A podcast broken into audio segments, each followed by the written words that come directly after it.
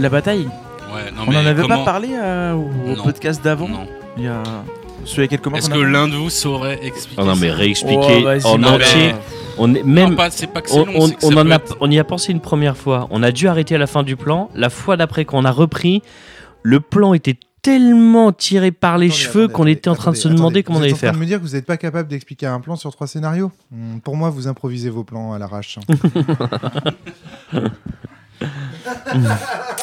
Non, l'o- l'objectif c'était de déplacer par A plus B dans C, etc., un certain nombre de portails sétentriens, en commençant par celui qui est sur Galahad, pour créer un lien direct entre la Terre et euh, Fidridan, je crois. Et Fidridan. Et Fidridan. Ce Ouais. qui permettait, quand la flotte passant par la lune. se dirigeait vers la Terre pour récupérer Asilis, nous, Mm.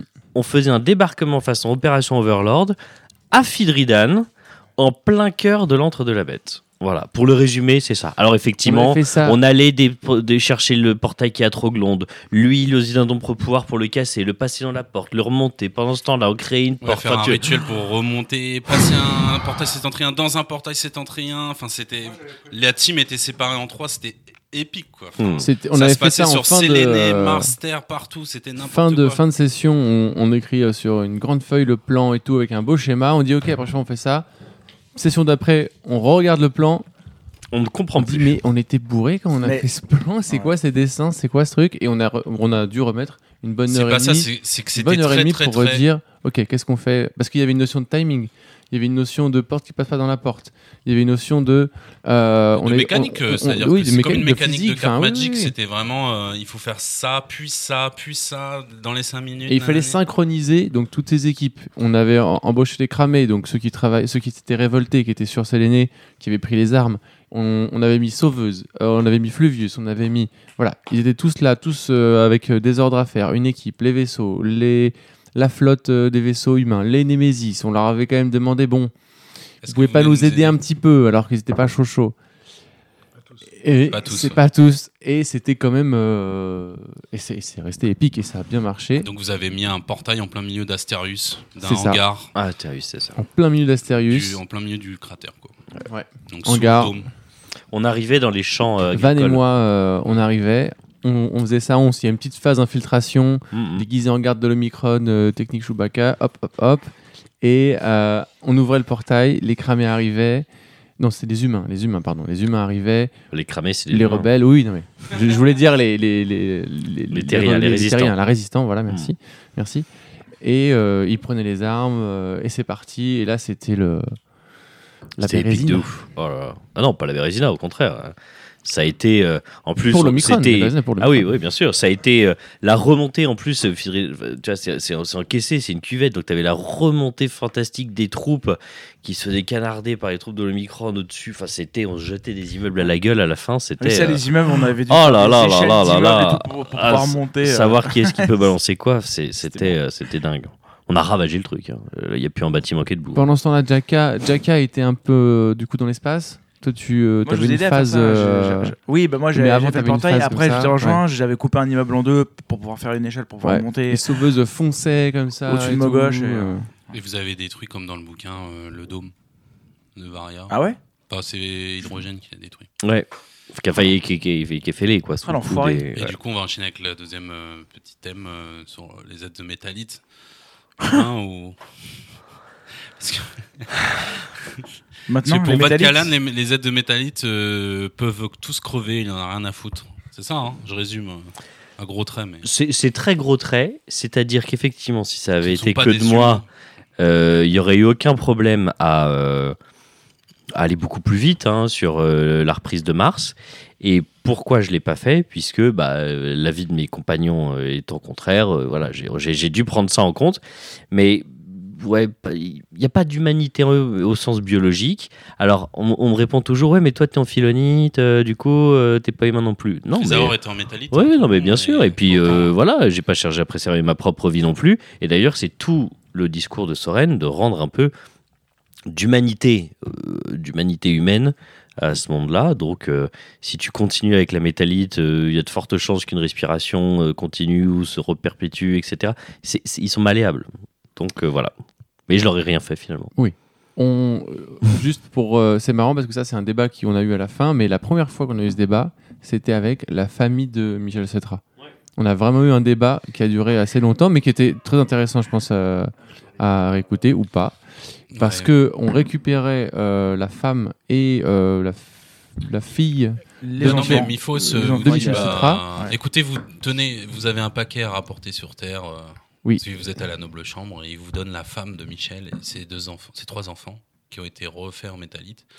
Vous le remercierez de ma part euh, bah, d'avoir tout révélé quoi pendant la torture. C'était le deal en fait. S'il parlait, récupérer sa famille. Et vous, vous étiez posé la question est-ce qu'on doit vraiment lui rendre ses aides de métallite C'est parti de là, je crois d'ailleurs, ouais, le débat. C'est c'est parti de là carrément, quoi.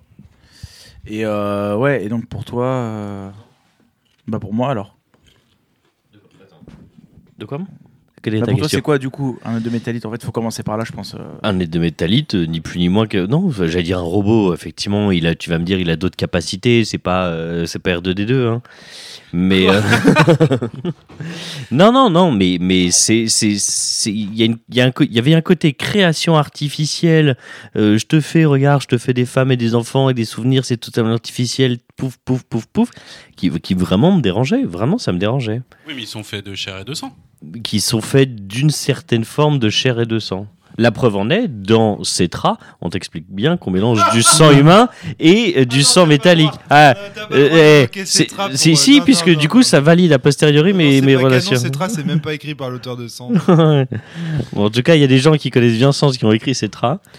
Euh, donc, euh, non, c'est bien, mais bien sûr qu'il y a 10 000 arguments de dire euh, si tu les coupes, ne saignent-ils pas? Si tu les chatouilles, ne rigolent-ils pas? Mais comme tu- autant que tu veux, d'accord? Ils ont des souvenirs, ils ont des sentiments, ils ont des machins. D'accord, mais ça reste des créations artificielles. Et d'ailleurs, vous qui avez lu les livres, je sais pas si ça vous a choqué autant de moi. Je sais pas si on avait eu cette partie-là, mais les, les- les joueurs du livre, à un moment, sauvent deux petits enfants d'une chute euh, dans euh, Zaravin.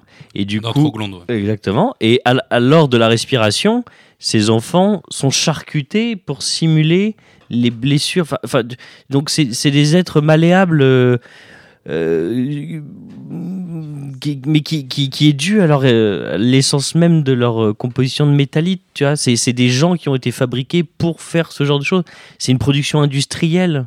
Tu vois ce que je veux dire? Bien sûr. Je comprends, et c'est un débat qui nous, qui nous dépasse, euh, qui, qui dépassait nos, euh, nos personnages et qui aurait dû, si l'aventure. Non, ça c'est- dépassait pas nos personnages Si. puisqu'on se les est posés et on a dû composer avec. Non, mais ça, ça dépassait. Je veux dire, le, le... si l'aventure euh, aurait dû continuer, avait dû continuer, on, ce, ce genre de débat aurait pu se retrouver à la noble chambre pour dire, ok, bon, qu- qu'est-ce qu'on fait? Est-ce qu'on en fait Est-ce qu'on accepte euh, ces, euh, ces- ces- cette nouvelle race? Est-ce qu'on leur donne des droits? Euh, euh, Qui accepte? Est-ce qu'on fait un vote? Tu vois, il y aurait eu des, des centaines et des centaines. Alors déjà, il aurait de- fallu compter à la noble chambre combien de nobles et surtout martiens étaient en Mais- sélénite, mais- en métallite. Donc euh, Oui, ça faussait un peu le débat. Euh, et puis, euh, bon, parle presque des prémices de Cetra, là, en fait. là, tu vois. Donc euh, bon, mais dans, dans les conditions, à un moment, s'était posé la question. Euh, euh, Jaka et, et Siegfried dans un solo avaient découvert la, la tornade de Mercure et donc l'origine de l'énergie euh, sur Mars. Et ils avaient voulu me cacher cette découverte-là de peur que je, je coupe cette alimentation et que forcément ça y, Il y avait une batterie de secours, c'est marqué. euh, Il y avait une batterie de Il y avait secours. une batterie de secours. Ah non, mais Dans d'accord. Cosmos, c'est dit. Ah bon, bah, j'aurais pu couper la Ah de secours. Bah bref, tu vois. T'aurais pu, ouais. Mais, mais c'est vrai que la question euh, bah, s'est posée avec tes joueurs. Euh, la question se pose euh, euh, de façon tout à fait euh, sérieuse. Co- combien de gens, de, de terriens, sont morts pour aller libérer Astérius? Tu vois? C'est des vies qu'on aurait sauvées si on avait débranché la tornade. C'est des gens qui seraient pas morts à Astérius. Et qui seraient. Bah, eh bah si, bien sûr que je peux. Non, mais tu peux Mais pas- bien sûr que je peux. Évi- bah oui. Bah évidemment. Pourquoi? Pourquoi? Bah dis pas non, argumente. Bah, non, tu tu peux pas dire Ah, regardez ce qui s'est passé, on aurait pu faire ça si. À chaque fois que tu prends une décision, il se passe quelque chose et tu peux pas savoir ce qui va se passer. Donc tu peux pas revenir sur des faits en disant Je, je reviens Ah, pas. regardez, on, mais on- on je, ça, reviens pas ça. dessus. Mais, il y aurait mais, eu autre chose. mais on aurait pu dire je coupe tout, fin de, fin de l'histoire, plus de plus d'énergie sur, méta- sur Mars. Non, mais le problème, c'est que toi, tu en fait, toi, ce qui te dérange vraiment, c'est dans la conception même des aides de métallite. Mais une fois qu'ils sont en face de toi, tu mets un humain, un aide de métallite ou un bug ou je sais pas qui, pareil. Genre, ils ont des émotions, ils saignent et euh, ils, ils ils rigolent si tu les chatouilles et tout. Enfin, non, mais euh, tu vois ce que je veux dire? Ils ont les mêmes émotions. Sachant qu'ils survivent même sans oxygène, hein, donc euh, t'aurais coupé, c'est juste t'aurais été un bourreau, mais ça Ah, aurait J'aurais Ah oui, c'est fait qu'on le fasse juste pour, pour voir sa tête. euh, Voilà, il sa tête de appuyé. C'est vrai qu'il Ça s'est- il- il- il- recommencer, il y aurait encore eu le regardez ce que, les, ce que, ce que la résistance Il a aurait dû fait. faire ça à la mano, quoi. Ceci dit, quand le globe de Varia se fissure et que les aides de métallite se rendent compte qu'ils peuvent survivre sans respirer, euh, je crois que c'est dit qu'ils sont un peu perturbés quand même. Ils se rendent Bah, compte qu'il y a un mensonge. Oui, il s'effondre quoi. Il y a un mensonge quand même. Euh, ils se rendent compte que la réalité qui est la leur euh, n'est pas celle qu'ils croyaient et que une fois de plus, le- enfin, c'est c'est- c'est des marionnettes. euh. Au- aussi aussi aussi réalistes soient-elles. Et c'est vrai que c'est vachement bien foutu. Après, Techniquement, je euh, suis bravo d'accord- Stentor. hein. Je suis d'accord avec Mais, toi sur le euh, fait. je suis d'accord avec toi sur le fait que voilà, le principe de respiration, le principe de respiration, le principe de voilà malléable et tout, ça c'est un truc affreux. Quand si, si tu réfléchis à ça, c'est euh, ignoble. Maintenant, ces êtres-là, on leur enlève tout le principe de respiration. La respiration n'existe plus. Ils se font plus charcuter du coup pour ressembler. Il ne respire à, plus. etc. Ils ne respirent plus. Euh, ils, sont ils seraient encore en vie. Ils seraient encore euh, vivants. Bon, tu, tu, tu enlèves après, le. il va peut-être y avoir des problèmes de production des, hum, de leurs idées et compagnie. Là, dans Mais Cetra, alors, alors, alors, c'est- encore une fois, Cetra n'est pas la suite de sens. hein. Encore une fois, je répète, ce n'est pas la suite de sens. Mais euh, et c'est la suite d'une réflexion que je pourrais avoir sur les, sur les êtres de métallite, c'est une réflexion personnelle. C'est pas la suite officielle de sens, hein, clairement pas. Mes parents pas métallite, pour moi, au bout d'un certain moment, euh, s'ils cessent de respirer, c'est un peu comme les vampires d'Anne Rice, quoi. Ils se figent, en fait. Il y a quelque chose quand même qui marche pas. Oh, remarque, non, je devrais pas dire ça, en fait. Bah si, tu peux. Non, non, non. Je Non peux mais le dire. sont-ils mais- capables de réfléchir tout seuls, tu vois, Mais au final? non, Parce qu'en bah fait, ouais, ils ne vivent que par respiration. Ouais, mais je pense que si tu dis qu'ils vivent par respiration, ça veut dire que tu les engages directement dans l'inhumain. Bah, Or- bah, euh, ça Oui. peut être Moi, un parti pris. Ouais, mais hum, moi je, moi, je leur attribue. Alors, la, la question, vraiment, vraiment, la question que je vais te poser, et la question qu'il faut se poser dans ce podcast, c'est oui ou non, leur accorderait-on des droits? C'est vraiment important. Leur, accorderait, leur accorderait-on les mêmes droits qu'aux êtres humains? Est-ce ils- qu'ils ils- le droit de se marier? Est-ce qu'ils auraient le droit d'avoir des enfants? Est-ce qu'ils auraient le droit de vote? Etc. etc. Bah, ils les ont, ces droits. Enfin, ils les ont, euh, ils, ils bénéficient Non, des droits que. T'es l'empereur. Euh, L'empereur, c'est Michel. T'as gagné. Fin de la game. Qu'est-ce que tu fais? C'est la grande question de l'homme bicentenaire. Est-ce que t'en fais, est-ce que t'en fais des esclaves? Est-ce que tu vois euh, Ceci dit, ceci dit, si, si t'arrêtes de. Tu les mets dans les champs de coton ou pas? Ils ont. Non. Mais il y a une différence entre euh, je les exploite façon euh, euh, robot. que Non, quoi Il y a des robots que t'envoies faire des travaux euh, abominables sur euh, quelle robots. planète là? Ah non. euh, Oui, mais si, mais c'est exactement ça. Mais la question. Euh, Bon, bref. Mais la Blade Runner, absolument. Mais la question, elle se pose justement dans Blade Runner. C'est justement un des débats, enfin, une des questions. Absolument. Sauf que il y a une différence entre je les exploite et je mets un terme à la respiration parce qu'ils sont tous respirés. Et je mets un terme à la respiration, donc j'éteins. Point. Non, mais non, ah non, parce que ça suffit pas à les tuer. hein. Ils, ils continuent. Non, mais Je- j'éteins pas la respiration. Mais tu fais une dernière respiration où tu désactives tout le monde. Ah oui, voilà, c'est ça. Et du coup, tu leur donnes les mêmes droits à tout le monde. Non, je désactive tout le monde. C'est c'est- c'est à la casse. En fait, tu lances l'inspiration, mais tu ne lances pas la- l'expiration. C'est ça. Tu sais, quand ils sont tous Ils sont alignés, tous tout, figés. tout, tout, tout, tout, tout, tout. C'est un génocide. Tu Non, fais donc un génocide. c'est pas un génocide. C'est un génocide. c'est un génocide. Non, non, non, évidemment. non. C'est un génocide si C'était des du, humains. du point. en fait, c'est un génocide de votre point de vue parce que vous leur accordez toutes les Mais, caractéristiques humaines qu'il faut. Ils ont les caractéristiques. Mais ils, ont, ils en ont que les caractéristiques. Ils en ont pas l'essence. Mais c'est, enfin, on en retrouve, on en re- on retrouve là des débats, franchement, qui sont dignes de la controverse de Valladolid. C'est pour ça que je te disais, tu les mets dans les champs de coton ou pas, parce qu'en fait, c'est des Alors débats. non, parce que sur la controverse Si. de Valladolid, c'est des gens qui ont la même essence que les gens qu'ils jugent. ah non, on, se demande s'ils ont une âme ou pas. Oui, mais au final, les Indiens et leurs inquisiteurs espagnols sont d'une même essence. Après, ils se posent la question de savoir est-ce qu'ils ont une âme. Mais de prime abord, de façon biologique, de Ah, prime c'est la abord, même espèce. c'est la même espèce qui se Ah, juge le elle-même. pas à l'époque. Enfin, Non, mais, mais du, du coup, la, la- la comparaison est pas pertinente. ok, ok, ok, ok, ok, ok.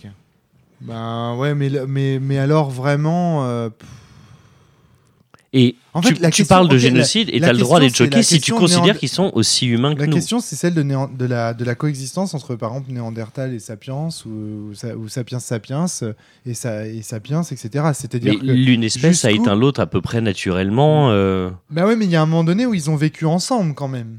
Mais, mais il y aurait pu y avoir deux espèces d'humains sur Terre. Mais naturellement, ça n'a pas été le cas. Mais il n'y a pas là- eu un génocide fait par l'un que par l'autre. Non, mais là, quand même, moi. Enfin, alors, écoute, je me. je- alors, bon. On, va, pas- on, oula, va se parler, on va se parler sincèrement. Oui. Van Callan. euh, donc, euh, on, on- on- ré- oublions Van Callan et mettons Antoine à la manette. T'as la manette devant toi, là. Antoine. Sérieusement. hein. Tu le fais, ça De savoir T'es- si. T'éteins les métallites Non, mais sérieux. Il T'as a la, toujours manette... dit que Van Callen c'était Antoine. t'as la manette devant toi. Non, mais sérieux, tu le fais vraiment. C'est-à-dire que, imagine, là, là, euh, ton pote, là, Alex, c'est un. Pas de bol. Il est passé à la Ah bah oui, moulinette alors. Et regarde, dans tous les films de zombies, dans tous les films de zombies, il y a un moment où il y a un zombie qui était quelqu'un de la famille d'une des personnes qui n'est pas encore transformée en zombie. Et dans tous ces moments-là, la question se pose de est-ce qu'il faut le tuer ou pas. Et c'est un zombie. C'est-à-dire c'est une créature mortelle qui va tous les buter et tous les transformer en zombies. Et la question se pose. Et toi, tu me dis, les yeux dans les yeux, façon Jérôme Cahuzac, Alors merci de la comparaison. Alors vraiment, ça Je n'ai pas de compte en métallite. Non, c'est pas ça. non, mais tu vas, tu vas. Et toi, tu me dis, oh non, moi, c'est ok. Alors, Ma femme arrive en zombie, je vais dire. non, mais, mais, non, alors, tu peux une, fois ça. encore, je suis désolé, mais tu, tu trompes l'exemple. Parce que tu- l'exemple du zombie, imaginons, euh, cette nuit, la baronnie est attaquée par des zombies et un, un de vous quatre, un de vous quatre est mordu. Mais alors, mais ça me broie le cœur, mais évidemment que je l'empale. Il dit ça, non, génial. Bah voilà, T'auras fin pas à du l'emballer game. parce fin qu'il y a de fortes podcast. chances pour que, pour des raisons collectives, la personne mordue se sacrifie en éliminant un maximum de zombies. Surtout qu'on possible. tue pas un zombie en l'empalant. Non, mais bref, peu importe, tu vois ce que je veux dire. Oh, les Mais- théories mais- sur les mais- zombies, mais une moi, j'en fois peux plus. encore- Faut- une ça fois sert à encore, rien. C'est là- inutile. Alors, la méta- les, les C'est- questions autour de la métallite sont quand même vachement semblables. Ah oui, oui, non, mais, mais non, parce que non, parce que Métallite, tu vois pas un monstre de, de prime abord. Oui, hein, oui, qu'un bien sûr. zombie, Exactement. il a la moitié de la, de la mâchoire arrachée, même si c'est ton. Non, mais pote surtout ou- qu'il est mortel, le zombie. il a envie de te tuer, il tu est mortel, le zombie. Oui, il a tous les symptômes de. la- Il est atteint de décès, quoi. Ouais. Il est atteint de décès grave. il a envie de, il a envie de te tuer toi, alors que l'être de métallite, et pour lui, Ouais, c'était quelqu'un. Ça peut être euh, ton pote. Et t'as vécu Mais- putain, 200% avec humain. Chrysaor, quoi. Chrysaor était en métallite tout ce temps-là. Non, attends. Eh, non, eh, vraiment, eh, eh, Comment Est-ce que vous avez entendu parler de l'expérience de Davidson des zombies? Alors ça, c'est génial. Pour, pour, alors je pense que pour ce débat, ça va être super intéressant. Donc, le, le fait est que il y avait des gens qui ont eu des accidents de, de bagnole ou de, des accidents divers au cours desquels leur, co- leur cortex visuel a été détruit. D'accord? Donc ils ont des yeux, ils ont des nerfs optiques, ils ont tout ce qu'il faut pour voir. Mais, mais, mais, mais, mais, mais, la partie du cerveau qui traite les informations visuelles a été détruite. On Ils a rassemblé aveugles. ces gens. De quoi? Ils sont aveugles, Ils sont donc devenus aveugles. Ok. On a rassemblé ces gens pour une expérience inédite. Je pense que je, je sais pas, je en quelle année c'était, peut-être dans les années 70, 80. J'ai j'ai pas les chiffres, je, je me souviens plus des dates. On les rassemble et on leur propose de passer un test au cours desquels on va projeter sur un rétroprojecteur immense des formes géométriques. Et ces formes géométriques vont se déplacer sur ce tableau, soit à droite, soit à gauche, soit en bas, soit euh, etc. Les gens s'installent devant le, le vidéoprojecteur. Ils regardent les formes géométriques. Enfin, ils regardent. Ils font semblant de les regarder parce que selon eux, ils ne voient rien. Les gens de l'expérience leur disent Si, si, si, si, restez devant ce tableau, s'il vous plaît, on veut savoir ce que vous voyez. La personne s'énerve, dit Mais bon sang, c'est complètement débile, je peux pas répondre alors que je suis aveugle. Eh, écoutez, mettez une réponse pour voir. Pour voir. Là, je. Ils, ont- ils disent pas. Ouais, C'était bien vu. Voilà, Mm. mettez une réponse au pif. Et ben c'est pas grave, répondez au hasard. La personne répond au hasard, c'est un rond rouge qui se déplace à gauche. Bon là, c'est un triangle noir, machin. Au pif. Q- Alors c'est un QCM quand même, faut savoir. C'est un QCM. On leur dit est-ce que c'est un rond rouge, un carré bleu, un machin? Enfin, il y a quand même euh, des formes qui Hmm. sont proposées. Je me souviens plus d'expérience exacte, mais en gros, je vous la résume à gros traits. Il se trouve que tous les gens qu'on a interrogés, qui avaient subi cette même lésion et tout ça, machin, ont tous donné des réponses de l'ordre de 95% de bonnes réponses, qui est un score qui est euh, nettement au-delà de la chance. Entre 80 et 95%.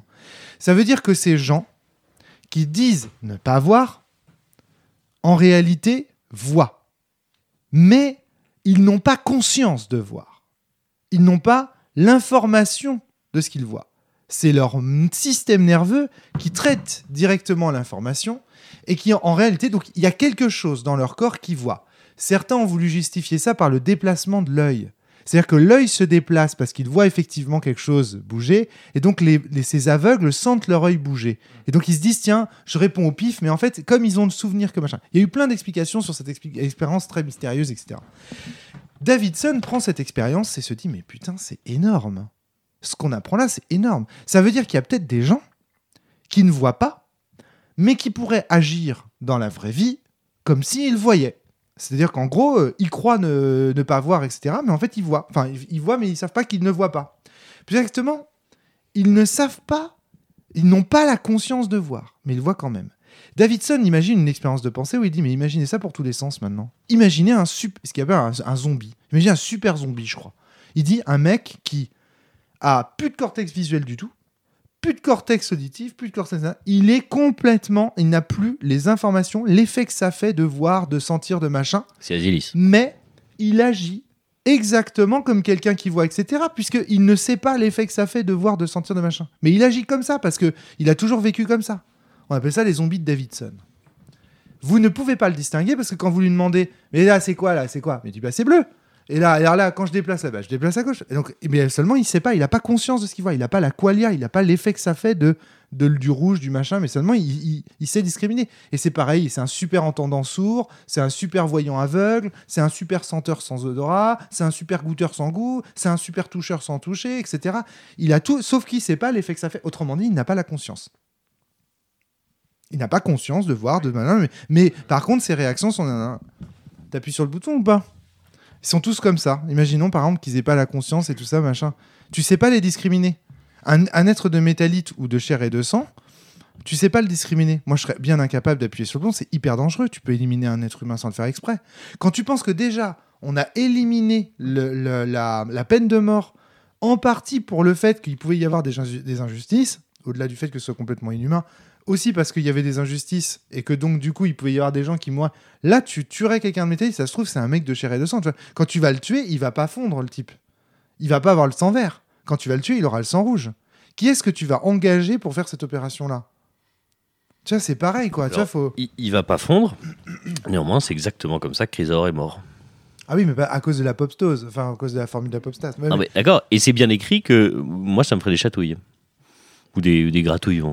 Donc tu vas tester en fait la population euh, Le, le point, parce que en fait, le, point problème, essentiel, le- le- c'est- le problème de ce que genre de débat, c'est que Tu feras une cinquième dose le, le, le, le point, le, le point essentiel, le, le problème, c'est que le débat, vous l'avez cornerisé à un, à un acte extrême. Parce que, en l'occurrence, j'ai, à part dans cette condition militaire, et même quand j'ai appris l'existence de Mercury, euh, je me suis pas précipité dessus dans un solo pour dire, eh ben, écoutez, fuck mes copains, et euh, je vais tenter le coup. et celui il l'a fait Voilà.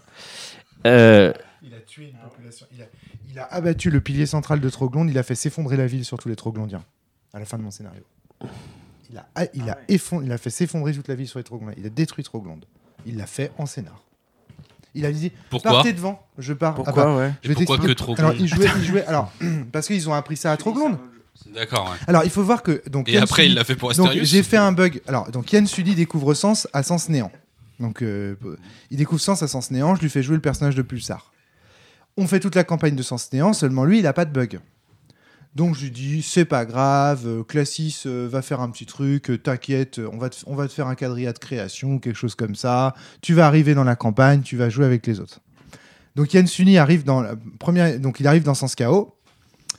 Il regarde un peu ce que les humains ont fait parce que bah, Pulsar, lui, il a quand même sacrifié tout son peuple pour générer les humains quand même. hein. Les fils d'Aziz, ils, ont quand même enfermé les runes, euh, massacré les sétentriens ou offert en tout cas des sétentriens aux êtres humains parce que euh, Pulsar dans ma campagne il était un protecteur des humains donc il, leur donnait des sétentriens d'air à respirer, euh, enfin etc quoi pour que les humains survivent parce que c'est les fils d'Aziz et qu'en plus Pulsar parce qu'il y a un triangle amoureux avec Savane et Aziz hein.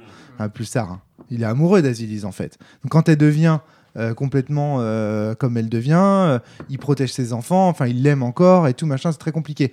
Il arrive dans Sens Chaos, il fait. Donc, ah ouais, on a sauvé les humains, je vais aller voir ce monde parfait que j'ai créé avec mes copains en sacrifiant toute ma civilisation. Et là, il arrive, il voit la respiration. Non, mais il pète un câble, en fait. Il dit, non, mais c'est ça que vous avez fait? Non, mais sérieusement? On a sacrifié le peuple sétentrien pour ça, pour cette merde-là? Donc Miphos, tu vas crever et tes créatures, elles vont crever aussi. Donc même réaction que Van Callan, il dit, il dit oui Agonis, il fait, le, il fait le gentil, il dit Agonis, Lina, partez devant, j'ai une dernière chose à faire à Ah. très blonde. Et il dit, tout le monde part avec le vaisseau, il reste tout seul, il fait le pilier central, il est où là? Il est là, ok, je le bute. Je le fais défoncer, je défonce tout. Il restera plus rien de cette putain de cité. Et après, il fait la même chose sur la Lune. hein. Il va sur la Lune et il détruit les Sélénites. Plus tard, ça aurait pu devenir le méchant de la campagne de, de, de la team de, de Rennes, un truc de malade. Et donc, du coup, et- du, du grand n'importe quoi. Mais il était devenu fou. Et les Le autres, mec, ils ont j'ai sacrifié ma civilisation pour vous, quoi. Et les autres ont agi. Oui, mais là, question, là, là, là, Question. c'est des, là, euh, ok, il, il- il tue des êtres de, de métallites sur, euh, sur Mars, mais il sait quand même qu'il y a des humains qui sont encore sur Terre. Il a, il a pas, il a pas, enfin, tous tous les humains sur Terre ne sont pas en métallite, tu vois. Ah non, mais, euh, non, mais, non, mais attends, Pulsar, euh, c'est Pulsar, quoi. C'est- ah non, mais c'est Pulsar, quoi. C'est-à-dire, c'est c'est Van, Van Callen à côté, si tu veux, j'ai l'impression que c'est un peu un enfant de cœur, quoi. C'est- En, en termes de radicalité, Van Callen, tu vois, c'est plutôt quelqu'un de mesuré, en réalité. euh. Mais parce que J'ai toujours dit que j'étais quelqu'un de mesuré. Donc voilà. Non, mais c'est pour dire que moi, in-game, j'ai eu un joueur qui a fait ce choix-là. Donc c'est... Voilà. Et comment ont réagi les autres? Il fait Mal. pendant un scénar solo. Ouais, mais ensuite. Bah ensuite, c'est très simple. Les autres, ils ont mené leur enquête. Ils ont dit qui a détruit Troglonde. Ils n'ont jamais trouvé. ils n'ont appris qu'à la fin de la campagne que Il leur a Ilian même pas dit. avait. Ah non, mais jamais de la vie. Ils faisaient ça pendant des scénars solo avec moi. Et ils se demandaient qui détruisait tout le monde et tout, qui, qui était le massacre. Ils entendaient parler d'un personne, de quelqu'un, d'un quadrilla qui tuait les métallites et tout machin. Ils disaient alliés, ennemis, on sait pas très bien parce que finalement ils massacrent des métallites. Bon, pff, bon, euh, voilà quoi. Il y avait le débat aussi. Eux aussi, ils avaient le débat, mais ils se disaient pas, euh, voilà, c'est l'un des nôtres quoi. Vous avez vu à quoi vous avez échappé Oui, À quel euh, point j'aurais je suis sympa. faire. Attends. Ouais, non mais grave. dire Non, que mais toi grave. tu demandais où était le bureau des mines, euh, Ouais, voilà. c'est pas la même, mais c'est pas la même Voilà. tisane. Non, mais Yann, euh, voilà quoi. Mais en même temps, je le comprends. Et moi, j'avais pas du tout pensé qu'en introduisant un sétentrien à la table de Sens Chaos, j'allais obtenir un résultat pareil. Mais c'est vrai qu'en fait, quand il réfléchit bien, c'est évident. Bien sûr. T'imagines ouais, ouais. Bah oui, oui, c'est la haine, c'est la haine la absolue. haine absolue. absolue. Et le mec, il est de Absolue. foudre. C'est-à-dire c'est un sétentrien de foudre que j'introduis à la table de Chaos. J'avais pas du tout envisagé le truc. Comme C'est si- évident qu'il comme t'avais réagir des- comme ça, le Comme mec. si t'avais des humains euh, de. Rompu de feu. Comme si t'avais des humains de l'Antiquité là qui regardaient notre monde actuellement. Alors, je sais pas, si- je, je sais pas s'ils en penseraient vraiment. Je sais pas du tout quoi. Bah, c'est le, c'est convaincu. mini parenthèse Prometheus. C'est quand les, quand les ingénieurs voient euh, ce que sont devenus leurs euh, leurs gènes qui a évolué sur, sur Terre et ils nous regardent, ils font pff, c'est c'est des fourmis euh, euh, qui n'ont aucun sens, insignifiantes et pff, voilà, merci, euh, au revoir. Hmm. C'est un peu le même rapport. Le petit sourire de Van Callan. Euh, vous voyez, qu'est-ce que non, je mais- vous disais? Non, mais ça veut dire que voilà. Alors après, lui, en plus, il a son regard de quadrilla. Parce que Van Callan, il a malgré tout un regard d'être humain. Mais souvenez-vous que les quadrillas, ils ont pas le même regard sur les métallites. Ils voient pas la rune de vie. Ils voient pas la rune de vie. Donc Mm. pour eux, c'est vraiment des créatures différentes. Eux, ils savent discriminer. Ils ont pas besoin de la poptose ou de la ploptase. Ils voient le truc. Ils font ah ah, c'est de la, c'est des robots. Donc en plus, c'était un super discriminateur, tu vois. Il avait lui, il avait l'œil, il fait euh, ça robot, ça pas robot, ça machin. Je défonce. Toi, tu vis, toi, tu vis, dire face à un mec comme ça, euh, tu vas passer un sale quart d'heure. Moi, j'avais une team anti-Mifos, mais alors, euh, c'est rien de le dire, quoi. il y avait même pas, d'en- il y avait même pas de débat, quoi, tu vois. Du coup, pour répondre à ta question, est-ce que dans ces cas-là, tu appuies sur le bouton? Non. Et parce que c'est pas seulement ton avis qui compte, et à chaque fois, c'est une espèce de consensus mou qui s'en ressort. Donc en fait, qu'est-ce que tu fais? Tu laisses faire en espérant que les conséquences soient pas mauvaises. Ouais, bien sûr. Voilà. Et c'est ce que t'as fait. C'est que fait. Alors, on n'a on a, on jamais été dans la situation de est-ce qu'on machin, puisque après la, la- la campagne sur Astérius, tout s'enchaîne, enfin la campagne, la guerre sur Astérius, tout s'enchaîne, on part à la poursuite de Miphos, etc., et on termine la Ouais. campagne. Donc, il n'y a jamais eu un moment où j'ai été en situation de décider euh, si on tue ou pas. Et étant donné que je, je peux être quelqu'un de têtu, mais pas non plus euh, borné à vouloir décider seul et enfin j'ai pas j'ai pas une passion pour euh, une dictature euh, van Calenienne euh, à part peut-être dans certains fantasmes. Mais au-delà de ça voilà j'aurais pas imposé ça à l'entièreté même pas de mes camarades de, de, de- de tous les gens PNJ et euh, noble chambre etc en disant écoutez vous en assumerez les conséquences. Quand on a, quand on a croisé la famille. conséquences de- à laquelle permettez-moi de le dire qui, qui n'ont pas été prises en compte par le camp adverse. C'est juste, euh, on considère qu'ils sont humains et donc du coup, pour nous, il n'y a pas de conséquences. Quand, quand on a, euh, quand euh, Mifos nous a, don- nous a donné en effet la famille de Michel Cetra, à ce moment-là, on savait pas qu'il y avait euh, autant d'êtres en métallite. Ouais, c'est vrai. On avait du, du coup C'est trois la première fois personnes. que vous arrivez sur On avait Mars. trois personnes. On disait, ok, bon, trois personnes.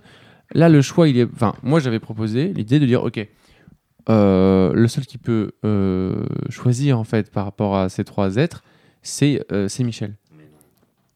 C'est ce que voilà. je pensais. Ça Je a duré, le débat a duré deux heures, mais vraiment Mm. deux heures. Et mon idée, c'était, Sur- ok, on va voir Michel. On lui dit, écoute, voilà, voilà, on, on a vu, ce ne sont, ce ne sont en effet peut-être pas ceux que tu as connus, mais ils ont les souvenirs, ils sont comme ça. La question Euh, c'est aussi quels, quels vont voilà, être les est-ce que dégâts tu veux les voir psychologiques? Et c'est peut-être toi qui as la seule, le seul choix de dire euh, qu'est-ce qu'on en fait, entre guillemets? Est-ce que tu, tu préfères ne rien C'est Oui. horrible. T'imagines les dégâts euh, psychologiques pour lui? C'est Ok, c'est- se défausser du choix. Oui, et alors? Bah, C'est pas, c'est pas, c'est, bah presque. non, Michel euh, Stra, c'était un personnage qu'on aimait bien. Il lui imposait ce choix-là. Attends, moi c'est, juste que je, c'est juste que je pensais parce que t'aurais fait quoi? Tu, tu les aurais tués et on lui aurait jamais dit. Oui, mais c'est on pourrait réécouter l'audio, mais grosso modo, en deux heures, c'est ce que j'ai dû dire. Oui, oui, oui. Voilà. Petit 1, il faut savoir qu'il y a des tables qui vont cesser de jouer à sens suite à cette révélation. Ah bon? Ah oui, complètement. Il y a des tables qui ont explosé. Par exemple, ma table. euh, euh, non, j'allais dire de la merde. Il y a des ta- il y a- je sais qu'il y a des tables qui ont cessé de, de jouer, euh, mais en fait, euh, j'ai plus des exemples, donc euh, je dis ça euh, de, de façon- Il y a une scission. Ouais, y- non, non, il n'y a pas une scission. C'est-à-dire que Sens s'arrête là-dessus, Pour tout le monde. pour tout le monde.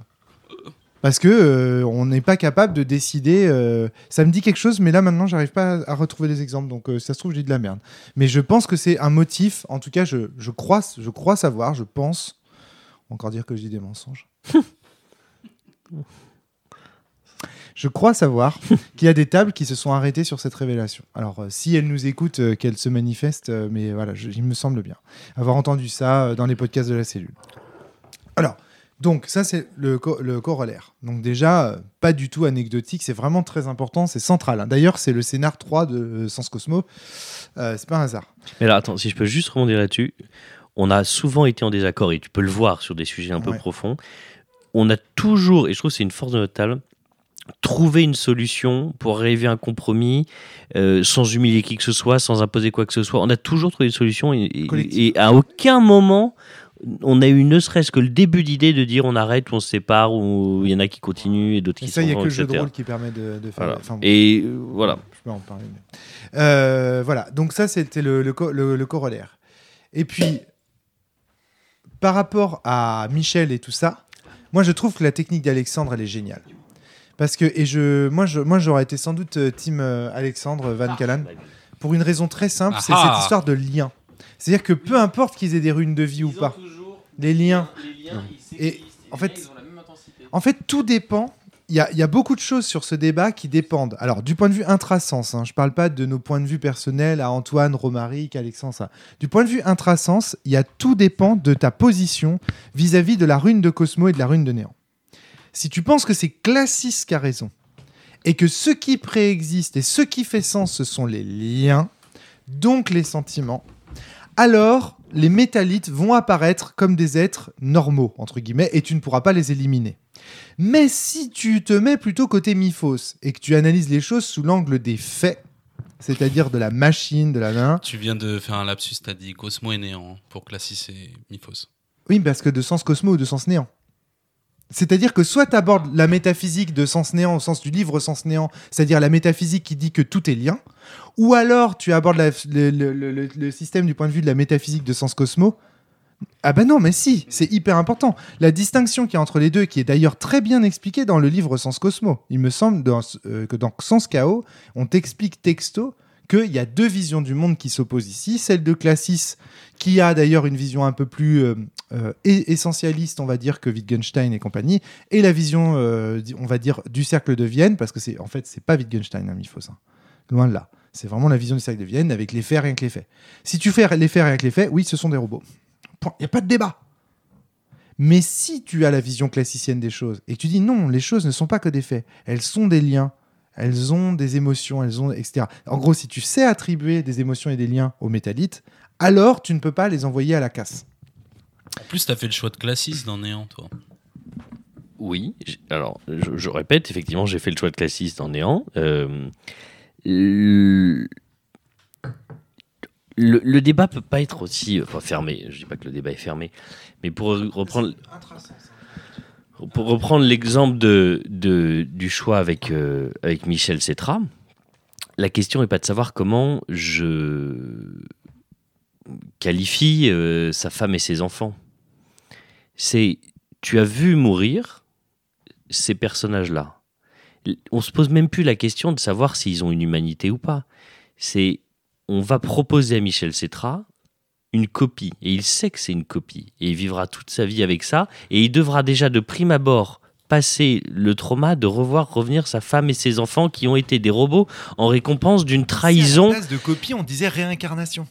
Parce Mais- que c'est ce que je t'ai expliqué tout à l'heure sur la réincarnation. c'est- les mêmes faits, les mêmes traits, les mêmes liens, les mêmes émotions. Toi, toi, en plus, tu as une vision, on va dire, méta. Enfin, toi, nous. C'est-à-dire qu'on est capable de s'extraire et de dire attends, est-ce que c'est le plus important? Est-ce que c'est les liens qu'il a avec sa femme et ses enfants?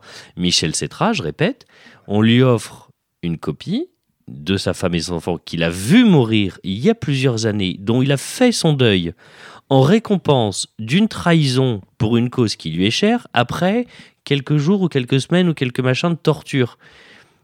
Et en fait, le débat, il n'est pas est-ce que c'est les liens? Est-ce qu'il aimait ses femme et ses enfants? Est-ce que moi je pense que c'est des robots?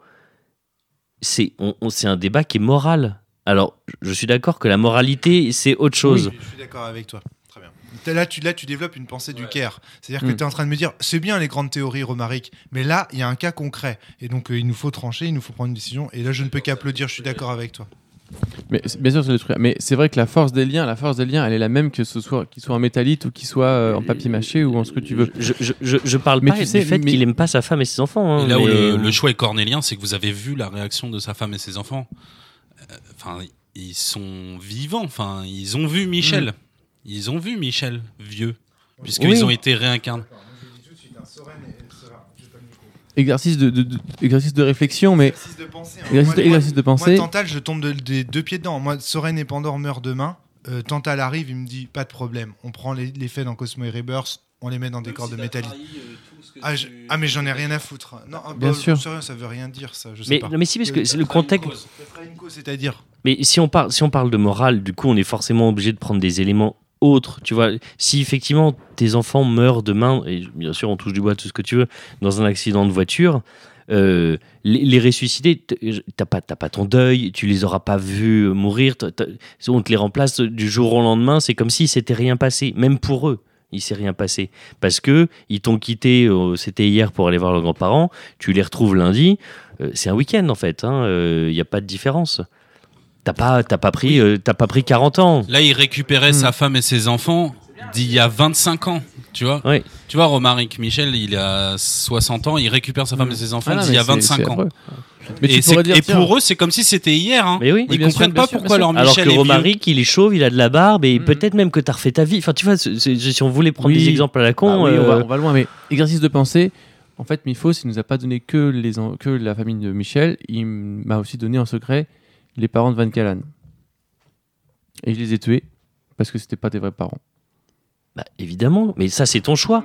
Et après, Non mais non mais ton, ton choix. donc, donc, donc tu dirais ah merci de m'avoir débarrassé de Mais- ce fardeau, euh, bisous. Mais Enfin, pourquoi, pourquoi à chaque fois le débat il est noir ou blanc et simpliste en Bien mode sûr, euh, bien oh bah sûr. soit je suis très content, euh, soit je suis pas content. non mais là, on évidemment force- que si- mais évidemment que si on- tu on me dis- Non mais, sûr. non mais non mais à chaque fois Non, c'est mais- ça. Est-ce que tu veux annihiler tous les aides de métallite ou est-ce que finalement euh, on, pour ça change qu'on a dit que le débat Mais il non. était au-dessus de Mais nous non, et que le débat, le débat, forcément à nous d'y le- réfléchir. le mais problème, c'est que il y a, le fond qui est très important, mais à chaque fois, il y a dans, dans ce que vous me proposez, il y a que deux issues. C'est tout blanc. Bah, la preuve en est. La preuve en est. C'est tout blanc ou c'est tout noir? Je tente de Évi- te faire réfléchir. Mais, Je eh pas de. je, réfléchis, évidemment que je réfléchis et que je me dis si ça s'appliquait à ma propre situation, moi Van Callan ou moi Antoine Cardon, comment je me sentirais si, un, j'avais à faire ce choix ou si, deux, j'apprenais que quelqu'un l'a fait pour moi? Michel Cetra, je tue ses enfants. Et, enfin, je tue ses enfants. Je tue ses enfants de métallite. Précision. Voilà. Je lui dis où il l'apprend quelque temps après. La réaction de Michel Cetra appartient à Michel Cetra. Il peut être à mon avis, tu, je vais me te dire, il sera au début, mais en- dans une colère abominable et il voudra me péter la gueule dans le meilleur des cas. Mais passer ce- cette colère, il y a évidemment un moment où j'ai le temps d'exposer mes arguments à Michel Cetra, soit il les accepte et avec une nouvelle période de deuil, parce que c'est ça qu'il faut pas oublier, c'est qu'il y a une nouvelle période de deuil qui sauve pour Michel Cetra dans ces cas-là, soit du coup il décide de comprendre ma réaction, de me pardonner, ou justement de pas me pardonner parce qu'il comprend ma réaction, ou de m'en vouloir toute sa vie et de faire de moi son ennemi juré. Mais c'est un champ des possibles. Mais je pense que là où vous vous trompez, c'est que vous cherchez une, une réponse fixe et terminée. Mais, Non, la- non, mais une fois encore, non, la preuve, on cherche rien, il n'y a, y a pas de bonne réponse. Il n'y a pas un moment où tout autour de la table, tous les cinq, on va dire ah, et ben bien sûr, X, t'avais raison. On aurait dû faire ça. Mais Non, attends, comme attends, comme attends, tous les non, mais- sujets dans le sens, le but c'est de nous faire réfléchir à Oui, ça. bien sûr. Le truc, c'est pas ça. C'est que toi, tu le dis, euh, oui, il faut pas avoir d'arrêté, de, de machin, machin. Mais bien sûr, on est, on est d'accord avec ça. Le, le truc, c'est que quand on l'a joué, cette scène, je me souviens, on a beaucoup parlé, comme tu as dit entre eux, on- ça a duré euh, très longtemps. Et toi, toi c'était, euh, au-delà du débat, c'était, il faut, il faut les buter, quoi. Euh, toi, Van Galen. pardon. Il, il faut les buter. Tu vois, il n'y avait pas. C'était, c'était à peine binaire, quoi. C'est pas soit on les tue, soit on les tue pas. C'est, c'était, il faut, il faut les buter. Alors que non, il y, a- il y avait plein d'autres solutions. Par exemple, Et ne, en ne plus, jamais le dire à euh, Michel et les laisser vivre quelque part sur Séléné, je sais pas, moi. Tu vois Et en plus, t'étais prêt à t'en occuper toi-même. oui, je, je, je, je sais plus Et moi ce que dit, faire, je hein. sais plus du tout. Mais euh, Non, mais c'est pas, c'est pas, pas une partie était prêt plaisir. à les adopter éventuellement. Non, Non. il était prêt à s'en occuper euh, de leur mort. Ah non, oui, de les tuer. Ah oui, euh, Moi, en fait, c'est tout ce qui me dérange en fait dans la thèse de Van Callen. C'est ses précautions sur euh, la façon dont on réfléchit et tout. Je trouve très intéressant. C'est vrai que c'est vrai. Je suis d'accord. Je suis d'accord avec lui. Je, je trouve qu'il a, il a, il a Il bon. prend soin de il- Michel. il a bon là. Il a bon là. Mais par contre, non, mais, par contre, là où je suis pas d'accord avec toi, Van Callen, c'est que quand même dans ton raisonnement, à un moment donné, tu dis je les, je les tue, quoi. Tu vois. Et moi. Ça, c'est ça, ça, moi je peux pas quoi. Il y a un côté, euh, cette élimination là, Il n'y a pas un monde où tu pourrais les exiler euh, quelque part Ouais, peut-être, ouais. Jacka avait dit. L'idée de Jacka, je- dans mon souvenir un petit peu, c'était tiens, ils, ils pourraient vivre, ils pourraient vivre sur une île euh, dans le sur euh, sur Terre, ils savent pas. Bon, en vrai, ils auraient peut-être qu'un jour ils auraient entendu le nom de Michel Cetra, quand même, ils auraient essayé de chercher. Donc bon, c'était compliqué. Et même de leur dire à eux, en fait, voilà ce qui s'est passé. Vous êtes en métallite, il existe Michel Cetra, mais n'allez jamais le rencontrer. Bon, ça c'était impossible non plus. Ça c'était un peu le choix de dire, ok, on les met là, mais dur à faire. Et en effet, mon choix c'était bon, bah on explique les faits à Michel Cetra et Michel Cetra nous dira qu'est-ce qu'il choisit? Est-ce que, est que lui-même il dira ok mettez-les sur une île et je veux pas les voir? Est-ce qu'il dira non je veux les voir une dernière fois? Est-ce qu'il dira qu'il les a déjà vus pendant sa torture. hein. exactement Est-ce qu'il dira ok bon bah tuez-les? Je ne sais pas. Quand suis désolé, hein, mais quand t'as un enfant face à toi, que t'as une arme dans les mains et que tu dis je vais te tuer et tout machin, enfin, le niveau de, le niveau de détachement qu'il faut avoir, c'est quand même, euh, enfin voilà, moi je, moi je trouve ça, euh, moi j'aurais pas eu le, le J'aurais pas eu la, si tu veux le, non, je, je, pourrais pas faire ça. Je, je peux pas te dire autre chose. Je, vais pas te dire que j'aurais pas le cran de faire ça parce que ce serait un peu, euh, ce serait accorder du cran à, un bourreau. Mais euh, j'aurais pas, j'aurais pas le truc. de faire. Par contre, euh, J'ai pas compris. en fait, non, comme ça, fait tribunal comme ça, c'est c'est mieux, vas-y.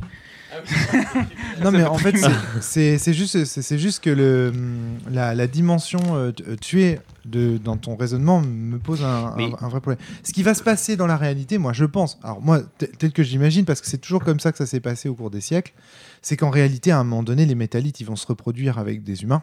Je- J'en suis sûr. Enfin, il va y avoir un moment où, de toute façon, il y a des humains qui vont vouloir garder leur métallite. Et tu pourras pas décider à leur place parce que, imaginons, ça se passe sur Séléné, euh, elle vit avec son mari depuis des mois, elle va pas, elle va pas appeler Allô Van Callen, j'ai un métallite chez moi. Certains vont être cachés, les humains vont pas vouloir Mais accepter. je vais pas me lancer dans une Non, traque. Non, je sais. Ah non, non, non, non, non, non, mais- non, justement. Attends, Non, non, je suis pas- non, non, non, je suis pas en train de te dire on ça. est, on est en train de Non, prévoir non, un non, monde. euh. Non, je suis pas en train de te dire ça du tout. Je suis pas du tout en train de te dire ça. Justement, c'est ce que je te dis, c'est que quoi qu'il en soit, quelle que soit la décision que tu vas faire vis-à-vis des enfants de Michel Cetra, ce qui va se passer pendant, parce que tu seras pas partout, tu pourras pas tout- tous les tuer, tu vois, justement, tu pourras pas le faire. Et même quand même tu le voudrais, tu pourrais pas le faire. D'ailleurs, Pulsar n'y a pas réussi. Non, mais on parlait, là, ils étaient trois. Oui, oui, bien sûr. Vois, Non, de- non. de- de- sur ce- Non, je suis d'accord. Non, mais ce que je veux dire, c'est que, euh, en fait, on n'a pas besoin de trancher ce débat. là où je veux en venir, c'est ça. C'est qu'en fait, on est en train de se poser une question qui est intranchable, honnêtement. Il n'y a que les enfants de Michel Cetra qui peuvent éventuellement être tranchés par la de Van Callen, on a bien compris. Mais la question elle-même ne peut pas être tranchée. Et donc, du coup, et en fait, en fait c'est des questions, on n'a pas besoin de les poser, tu vois. C'est un peu comme la question du, du mariage des homosexuels, tu vois. De fait, il y a des homosexuels qui vivent ensemble. Et donc, on en vient à cette question de la justice. Que doit faire la justice? Est-ce que la justice est là pour s'adapter à un état de fait et rendre dans la justice... Enfin, est-ce que la justice est là pour, pour prendre en compte le réel et l'inclure dans les textes de loi Ou est-ce que la justice est là pour faire loi afin que le réel devienne autre chose que ce qu'il est? À partir du moment où tu as des homosexuels qui sont ensemble, qui se, qui se marient ou qui font des rituels qui sont euh, où ils se déclarent leur amour à des amis, etc. C'est de fait un mariage. Donc il faut que la justice fasse des lois pour encadrer éventuellement ce mariage ou pas d'ailleurs.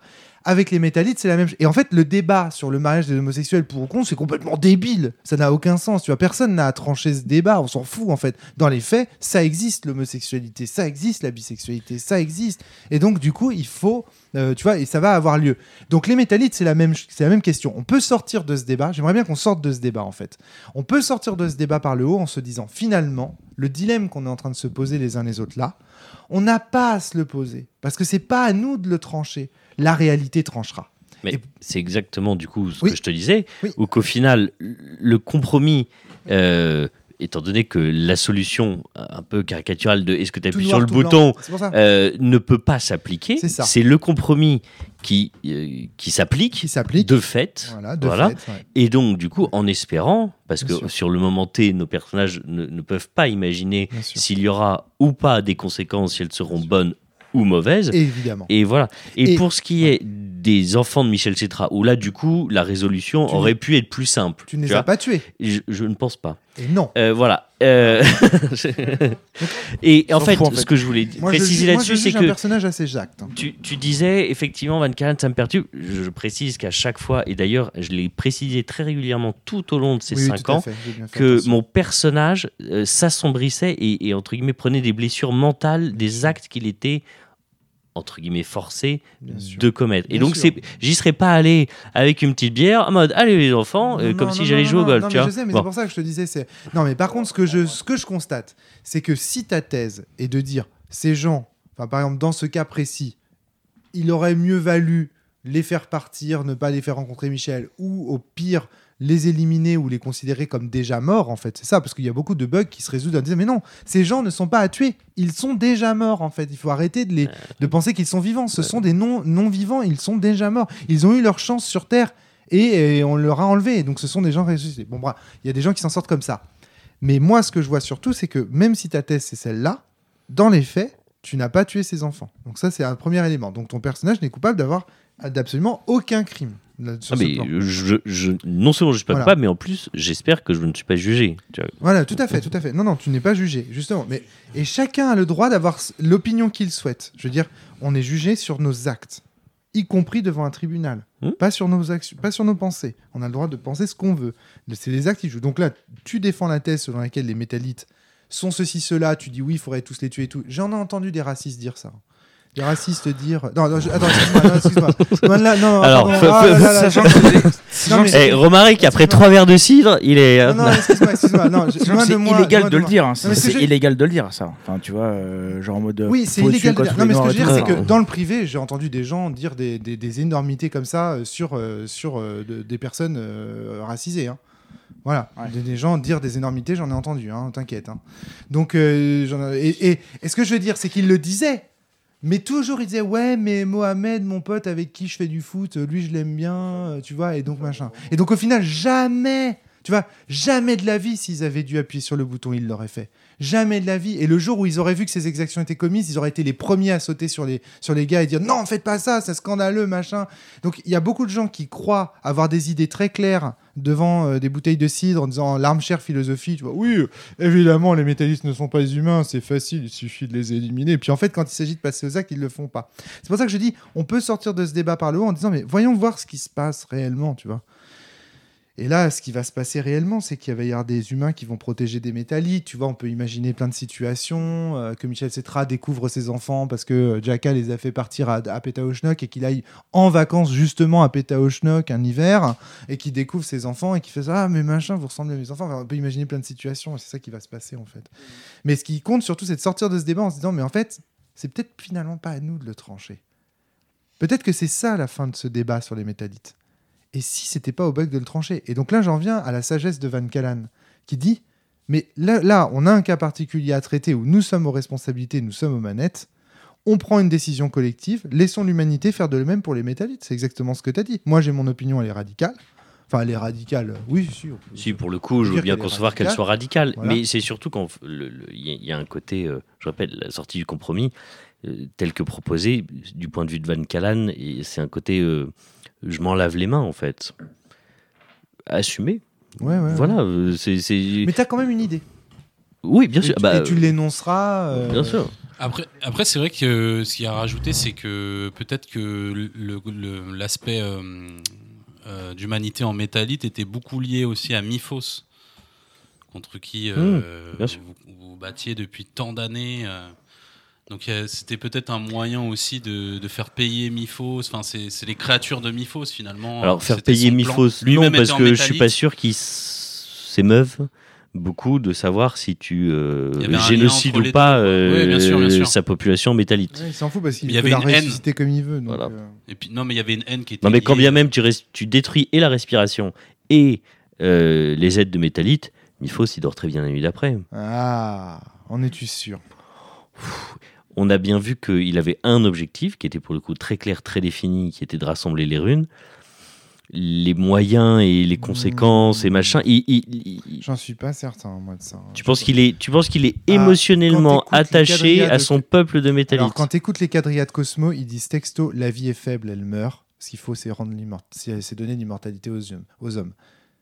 C'est texto dans la base. hein. Il y a plusieurs quadrillades Mhm. Cosmo qui défendent Oui, non, ça. je me souviens de Donc débats. potentiellement, Miphos, il pourra avoir la même idée en mode le corps de chair et de sang est fragile. J'ai découvert cette... grâce à Stentor, on a découvert cet alliage.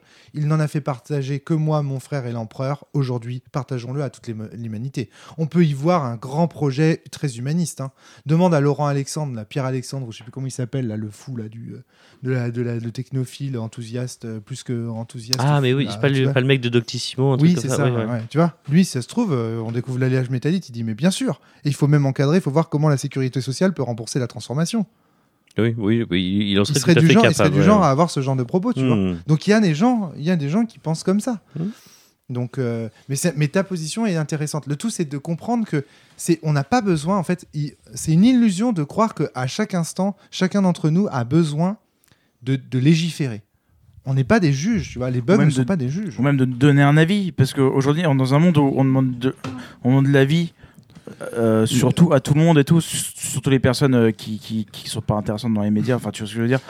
Oui, C'est, oui. euh, c'est incroyable mais euh, mais ouais genre genre est-ce qu'on a besoin d'avoir un avis genre ce- sur les états en métallite surtout euh, quand on a un MJ qui fait qui rend ça mais ultra tragique et euh, encore plus euh, encore plus euh, hardcore quoi J'étais un peu sadique sur le coup. Ouais, t'as décidé. Non, mais Surtout ça fait partie du jeu. Ça fait, par... ça... Ouais, ça fait partie du truc. Écoute. T'as raison, Romain. Les, les bugs peuvent pas euh, juger tout ce qui les entoure et devenir euh, juge, juré, bourreau, ça c'est sûr. Mais les joueurs, bah, toi tu demandes aux joueurs, tu les confrontes à ce genre de situation. Donc c'est normal qu'on ait ces débats. Et à un moment, c'est sûr que c'est plus Van Callan, Jaka et Siegfried qui discutent. C'est Alexandre, Antoine euh, et Aurel. Enfin, Hmm. voilà. Et c'est pour ça qu'on a des débats. Dix fois, on l'a dit, vingt fois, on l'a dit, aussi, en- aussi fougueux. C'est parce qu'en fait, bah, à un moment, c'est nous qui prenons le dessus et c'est plus Siegfried qui va te dire Mais non, on peut pas faire ça. C'est euh, ces trucs-là.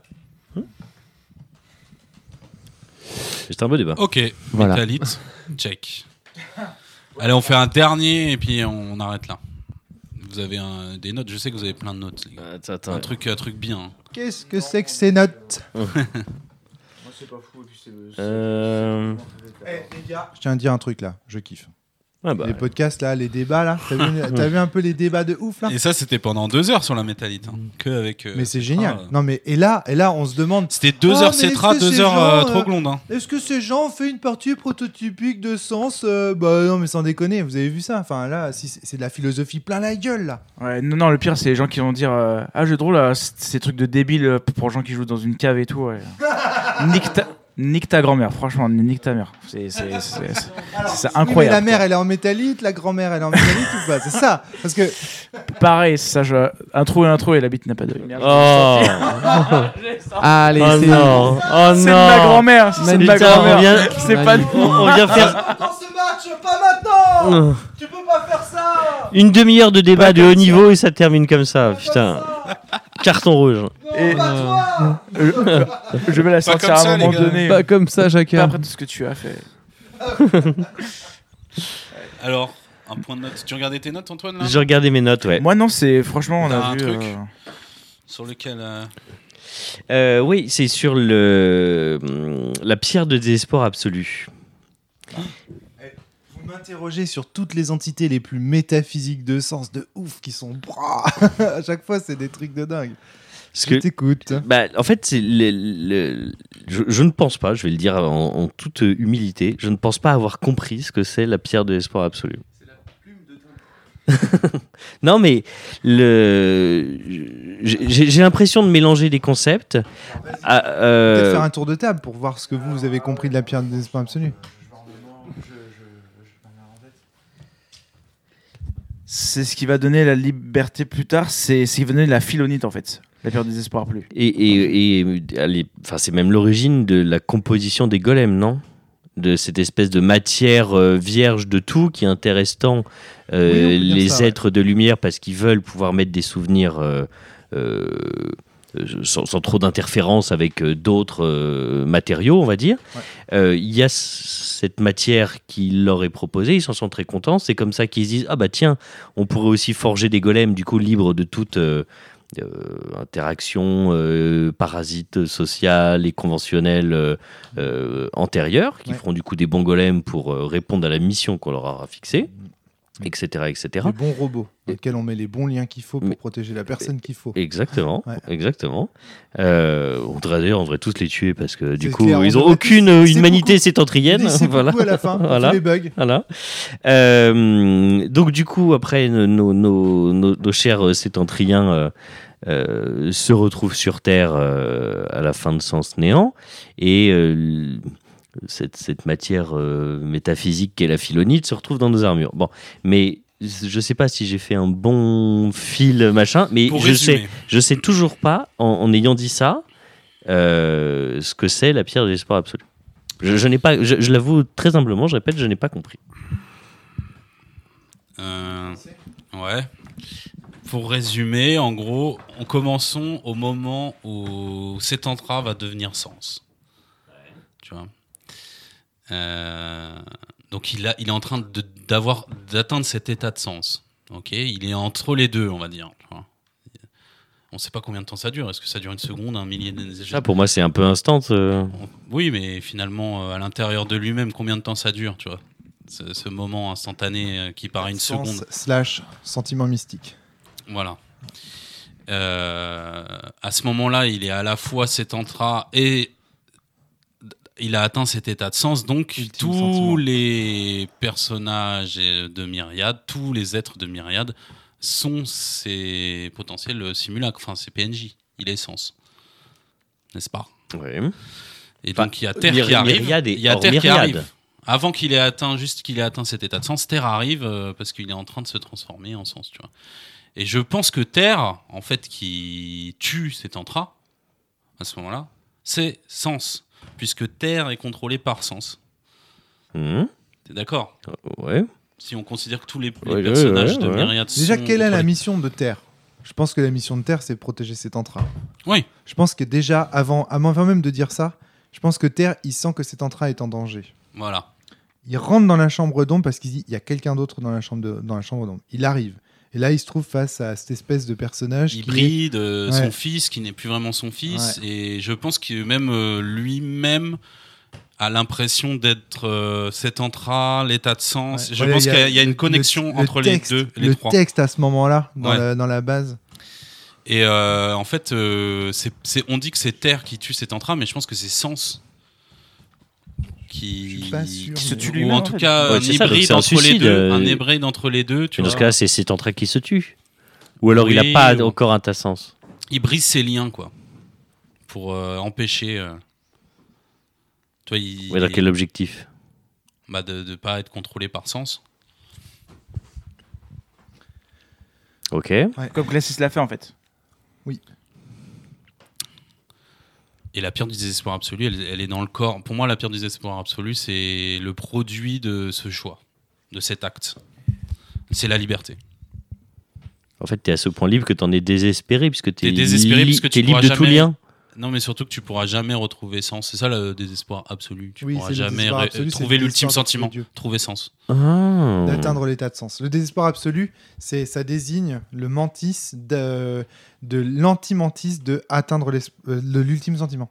Atteindre les- c'est l'anti-ultime sentiment. Le désespoir absolu d'atteindre l'ultime sentiment. Donc en fait, c'est l'anti euh, l'anti euh, c'est le le pont enfin, c'est le fait de briser le pont qui peut te mener à l'état de devenir un dieu.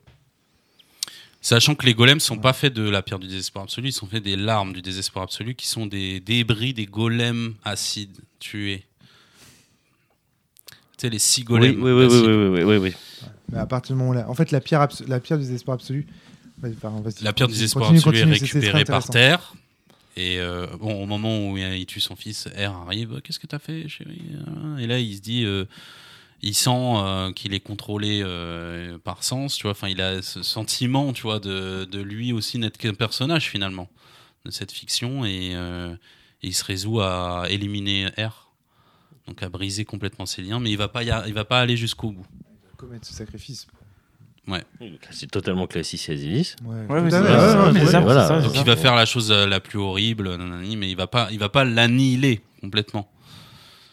Et donc il va s'enfuir avec euh, sa, enfin, sa femme euh, R, pardon. Et puis au fur et à mesure, euh, je crois qu'il va mettre la pierre du désespoir absolu dans son corps pour essayer de recréer quelque chose euh, et va en sortir de ça Asilis, donc un Oui, nouvel ça, être. ouais. On peut imaginer que la première personne qu'il ait voulu rendre libre, c'est Asilis et qu'il ait mis la pierre pour en se disant bah tiens euh, comment ça marche, je mets la pierre. Mais on peut imaginer, hein, c'est pas du tout ça. hein, Moi, je pense qu'il voulait recréer R. En fait, comme Ouais, c'est le ça, dernier ouais, lien, c'est le dernier lien qu'il n'a pas osé sacrifier. Finalement, c'est le seul auquel il, se- auquel il se rattache. Il veut recréer sa femme un peu comme la créature de Plein Frankenstein. possibles. hein, Tu vois, et euh, il met la pierre du désespoir ça absolu. dépend beaucoup de l'opinion que tu as de Classis en réalité. Et il crée cet être libre, Asilis, finalement, puisqu'elle est composée de la pierre du désespoir absolu, donc la liberté. Donc pour moi, il y a euh, une énorme part d'acide là-dedans, finalement. C'est pour ça d'ailleurs que la première Asilis est remplie d'acide. C'est la fameuse princesse au bois rouge. Hmm. Donc ça, Voilà, la pierre du désespoir absolu. Mais ensuite, à la fin, ensuite, il y a deux choix, il y a deux fins possibles. La pierre du désespoir, soit les sétentriens vont monter dans cette tour et rejoindre la planète bleue, Voilà. soit ils vont euh, plonger dans cette pierre du désespoir absolu, où sont enfermées les runes, donc coupées du monde de Myriade, qui va tuer et détruire le monde progressivement.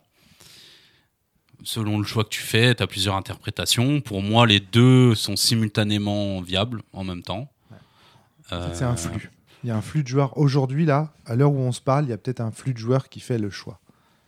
On entend d'ailleurs la terre trembler. Le choix est en train d'être fait. C'est comme dans Legacy of Kane, ça. Ça y est, se retrouve la même idée dans Legacy of Kane. J'y arrive maintenant. y Évidemment qu'il y a un parallèle entre la sphère, euh, la, la pierre du désespoir absolu et euh, la sphère d'Hélios. Pour Ah, moi. ça, c'est- Enfin, pour moi, il y en a un. ah non, non, mais je suis d'accord avec toi. C'est un monde et il y a plusieurs sphères noires. Bah, tu lis le Val 3 à la fin. euh, Alors en fait, d'abord, la pierre du désespoir absolu, c'est un artefact alchimique. C'est donc, ça veut dire que c'est un symbole c'est l'œuf. placé par Classis. Oui, oui, oui, oui, oui, oui, oui. Globalement, oui, on peut dire que oui. Mais c'est une, c'est quand même une. Il y a quand même des petites innovations par rapport à l'œuf. J'apporte quand même ma petite pierre à l'édifice de l'alchimie euh, de ce point de vue. Mais effectivement, d'abord, il faut bien comprendre que c'est un artefact symbolique. L'artefact est défini le mieux au moment du paradoxe que dit euh, l'aiguilleur slash classis quand il dit voilà, je vais créer la pierre que Dieu ne peut pas porter. Ça, c'est un paradoxe qui est bien connu, c'est-à-dire euh, un paradoxe qui, a été développé euh, au 16e, au 18e, si- au 17e siècle. C'est l'idée de l'omnipotence de Dieu. De dire, bah voilà, Dieu est omnipotent. Et un des contre-arguments qui avait été posé, euh, posé à ça, c'était de dire, bah non, c'est pas possible. Parce qu'il y a au moins une chose qu'il peut pas faire. Dieu ne peut pas créer une pierre qu'il ne peut pas porter. Parce que s'il était capable de créer cette pierre qu'il ne peut pas porter, alors il y aurait une chose dans le monde qu'il ne pourrait pas faire, ce serait précisément porter cette pierre. Cet argument-là, je fais juste une parenthèse. Cet argument-là, effectivement, euh, Antoine nous en a déjà parlé un certain nombre de fois, et je crois même que, voilà, toi, tu, toi-même, tu t'en sers euh, souvent dans, dans la base. C'est le symbole de- du livre de, de Classis, tu vois, de l'histoire euh, qui sort du chapeau. Oui, non mais, Enfin, Il sort euh, sans mais néant. en fait. je voulais juste faire, en faire une toute petite modération. C'est-à-dire que cette image de Dieu omnipotent, elle a 2000 ans. C'est-à-dire que c'est vraiment né avec euh, le christianisme, éventuellement peut-être le judaïsme en- avant et repris par les musulmans après. Parce que si tu prends les différentes mythologies, quel que soit le monde, euh, les, les vikings, les, les- les romains, les égyptiens, etc., leur dieu était certes très puissant, mais quand tu lis toutes les mythologies, ils ont tous un certain nombre de défauts, ils se font tous vaincre par X, leurs frères, leurs sœurs, une maladie, une séduction, etc., etc., etc. C'est le Val. Hein. Et oui, absolument.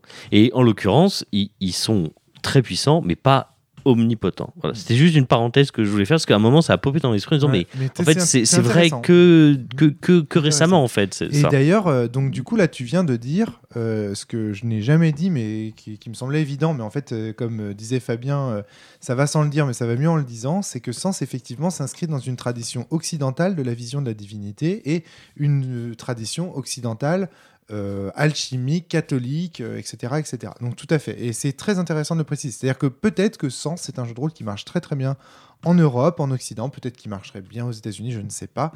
Mais euh, effectivement, peut-être qu'il ne fonctionnerait pas du tout en Inde. Peut-être qu'il ne fonctionnerait pas du tout en Asie, tu vois. Parce que c'est pas du tout les mêmes problématiques Mhm. existentielles, parce que c'est pas les mêmes religions, la même métaphysique et tout ça. Et c'est encore une fois très bon disclaimer, effectivement, avant de, avant de poursuivre.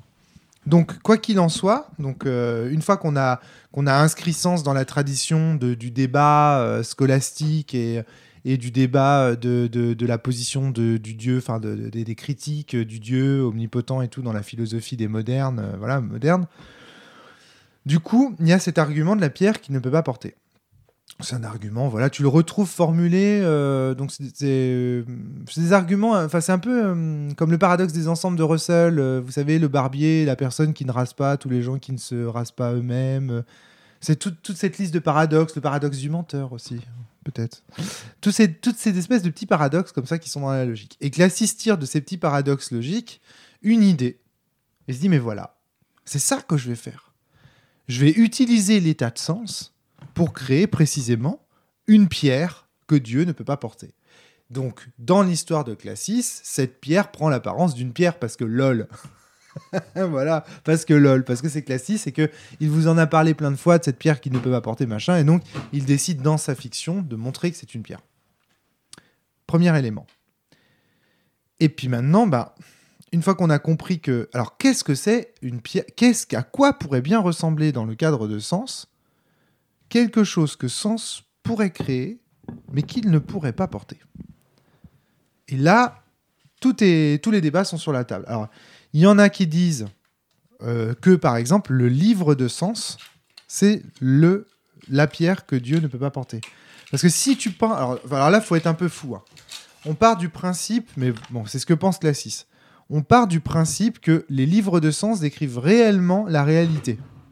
Ce qui va vraiment se passer dans notre futur. Ok On décrit l'idée que, voilà, trouver ces livres au XXe siècle alors que ça n'a pas eu encore lieu, ça va engendrer un nombre de paradoxes et un foutoir dans la réalité de Dieu, mon pote, mais ça va être un truc de malade. Parce que les gens qui sont dans le futur n'étaient pas censés avoir les livres de sens. D'où le problème des runes de Dieu qui se retrouvent dans. En fait, la pierre que, qui ne, qui ne le pierre de désespoir absolu, c'est tout ce qui est métaphysique. Ce sont les runes, parce que ce sont des objets qui n'étaient pas censés exister, qui se retrouvent en Dieu. C'est-à-dire que c'est des fragments de Dieu qui se retrouvent dans la réalité de Dieu. Alors, ok, je suis pas clair. Je vous vois froncer les sourcils, c'est pas clair. Imaginez que Dieu soit le monde. Imaginez que Dieu soit une sphère qui contient tous les faits. Si la sphère, si je place dans cette sphère des faits concernant une sphère qui contient tous les faits, qu'est-ce qui se passe? Dieu se retrouve en lui-même. Et imagine maintenant que je prenne cette sphère et que je la brise en d'innombrables morceaux. Que se passe-t-il? Sens s'est multiplié. Il a créé des contresens. Il a créé des gens qui sont lui-même, en lui-même, contre lui-même. Et imaginons maintenant que dans l'une de ces sphères, c'est-à-dire une sphère dans la sphère, on crée vous-même, par exemple, parce que c'est votre monde, vous décidiez de créer une autre sphère, d'autres divinités. Vous créez des ombres, ombres, mondes, etc. Et là, en fait, ça y est, tout s'explique. Les deux miroirs qui se font face. C'est-à-dire qu'en fait, ce qu'a fait cet entra, ou ce qu'a fait Sens, ou ce qu'a fait Classis, on ne saura jamais. Et c'est justement, il faut surtout pas qu'on le sache. Parce que si on sait qui a fait quoi, bah, le livre euh, cesse d'être une fiction impossible. Les personnages cessent de clignoter, comme on disait. Ils cessent d'avoir ce masque qui fait qu'on ne sait jamais qui ils sont. Donc il n'y a plus d'interprétation. Donc à partir du moment où on a des sphères du monde dans le monde, comme l'est la sphère noire d'Hélios, effectivement, c'est pour ça que tu as raison. Tu dis, ah mais oui, c'est ça. Mais oui, tu as raison, c'est ça. Mais la, la, pierre des espoirs absolus, c'est aussi l'œil de Wittgenstein, c'est-à-dire cette vision du monde, ce regard porté sur le monde qui fait monde à part. C'est le monde dans le monde, c'est des mondes dans les mondes dans les mondes. C'est Inception, en fait, tu vois. C'est des, c'est des c'est sens, en fait, créer une. Enfin, à un moment donné, créer une pierre qui fait sens dans sens. Et donc là, on a un livre en face de nous, la base de sens, qui nous décrit le monde qui est autour de nous. Et dans la base de sens, il y a un monde en création, dans lequel des personnages se saisissent des runes pour créer leur propre monde et créer des ombres mondes, etc. etc. Donc la pierre du désespoir absolu, j'ai- ça va, je suis assez clair, je sais pas. Je... Ça va Ouais. Donc la pierre du désespoir absolu, en fait, c'est l'origine de ce paradoxe logique qui fait que Sens explose complètement et perd le contrôle. Il perd complètement le contrôle. On retrouve, euh, j'ai trouvé, alors je sais pas si vous avez vu la série Loki, euh, donc du Marvel, euh, de, de Marvel sur Disney+. Il y a un moment donné où il y a donc une agence qui est chargée de faire en sorte que la réalité aille droit, qui est qu'une seule et unique réalité, une, ce qu'on appelle une timeline, une seule et unique timeline. Et donc le but, c'est que dès qu'à un moment donné quelqu'un fait preuve de liberté et donc s'écarte de la timeline, il y a une petite ligne qui est tracée. L'agence détecte, oh, il y a quelqu'un qui est en train de faire une action libre là. Vite, vite, on l'arrête. Ils utilisent des canaux, en fait, ils utilisent des réalités, euh, euh, des timelines qui, ne sont pas euh, fichées, pour aller en fait arrêter les personnes libres et les remettre dans la droite ligne du chemin, de façon à ce que tout soit bien organisé. Et ils le font parce qu'ils savent que si ça devient le chaos, ce sera la guerre des mondes. Et bien, c'est exactement ce qui se passe dans Sens. C'est pour ça que Sens est un multivers. Parce que ce qui se passe dans Sens, c'est que à pa- à partir du moment où il y a une liberté qui est créée, Sens cesse d'être un cercle unique et il donne le droit à l'une des créatures qui le peuplent de devenir Sens et donc à son tour de créer son propre monde. Mais dans ce monde qu'il crée, il devient Sens. Et donc du coup, dans ce monde, d'autres sens le trouveront et deviendront sens à leur tour, etc., etc., etc. Donc la pierre du désespoir absolu, c'est une image du paradoxe du menteur, une image du paradoxe de la pierre du désespoir absolu qui explique le fait que euh, euh, crée des mondes dans les mondes dans les mondes, et c'est ça la liberté. La liberté, c'est d'acquérir les pouvoirs de Dieu, c'est de réfléchir à ses propres déterminismes, de comprendre le monde qui nous entoure pour créer le nôtre. Et c'est exactement ce que font les êtres humains. Les humains comprennent le monde qui les entoure, essayent de, de voir ce que fait la nature, ils disent Ok, la nature fait ça, très bien, faisons autrement. faisons autrement. On n'est pas forcé de faire comme ça, on peut faire autrement. Et donc on va choisir, on va créer notre propre, notre propre jusqu'à ce qu'on crée à notre tour notre autre, notre altérité. Ou qu'on disparaisse. Mais voilà, voilà, c'est ça la pierre du. Ça, ça va, c'est, c'est une image en fait. Elle apparaît dans Aziz. Après, je pourrais t'expliquer pourquoi elle apparaît dans Aziz et tout, mais alors là, on rentrerait dans des tiroirs. C'est c'est une métastase de liberté, quoi. de- Eh ouais, c'est exactement ça. Ouais, c'est, c'est- c'est une belle image. Pour- le pour problème, le- C'est un peu violent la métastase. voilà, mais- alors le problème étant que pour moi, la métastase est quelque chose d'extrêmement négatif et sera, euh, vous verrez, réutilisé dans le- la- l'image du cancer en fait, euh, dans Sens et dans certaines autres de mes œuvres réapparaîtront. Bah, sur euh, le- le- les, les contre-cellules euh, ignosiens. Euh, Le cancer oui, versus la Oui, cellule. oui, effectivement, ça apparaît là, mais ça apparaît ailleurs. Mais je t'en dis pas plus, euh, tu verras. Mais écoute, on verra bien. Ouais. Mais voilà, c'est une histoire de me, me- de me le figurer, on va dire. Ouais, ouais. Mais, ouais, mais c'est vrai, hein, euh, mais on pourrait en parler. je ne veux pas spoiler euh, d'autres univers que vous n'avez pas encore fait. Il y a des jeux que vous n'avez pas encore fait, et vraiment. Mais tu verras que cette réflexion, euh, garde cette réflexion de côté et euh, tu, tu vas, hum, tu verras. C'est fertile, ça. Tire, tu pourras tirer sur la pelote. Euh, mais voilà, voilà, voilà. Après, il y a plein de détails et tout. J'aimerais bien rentrer dans les détails. C'est des trucs. euh, Ouais, ouais, et l'instant euh, vraiment hyper important dans le sens, c'est tendre, quoi. Enfin, pour moi, c'est le moment où ils vont chercher la pierre.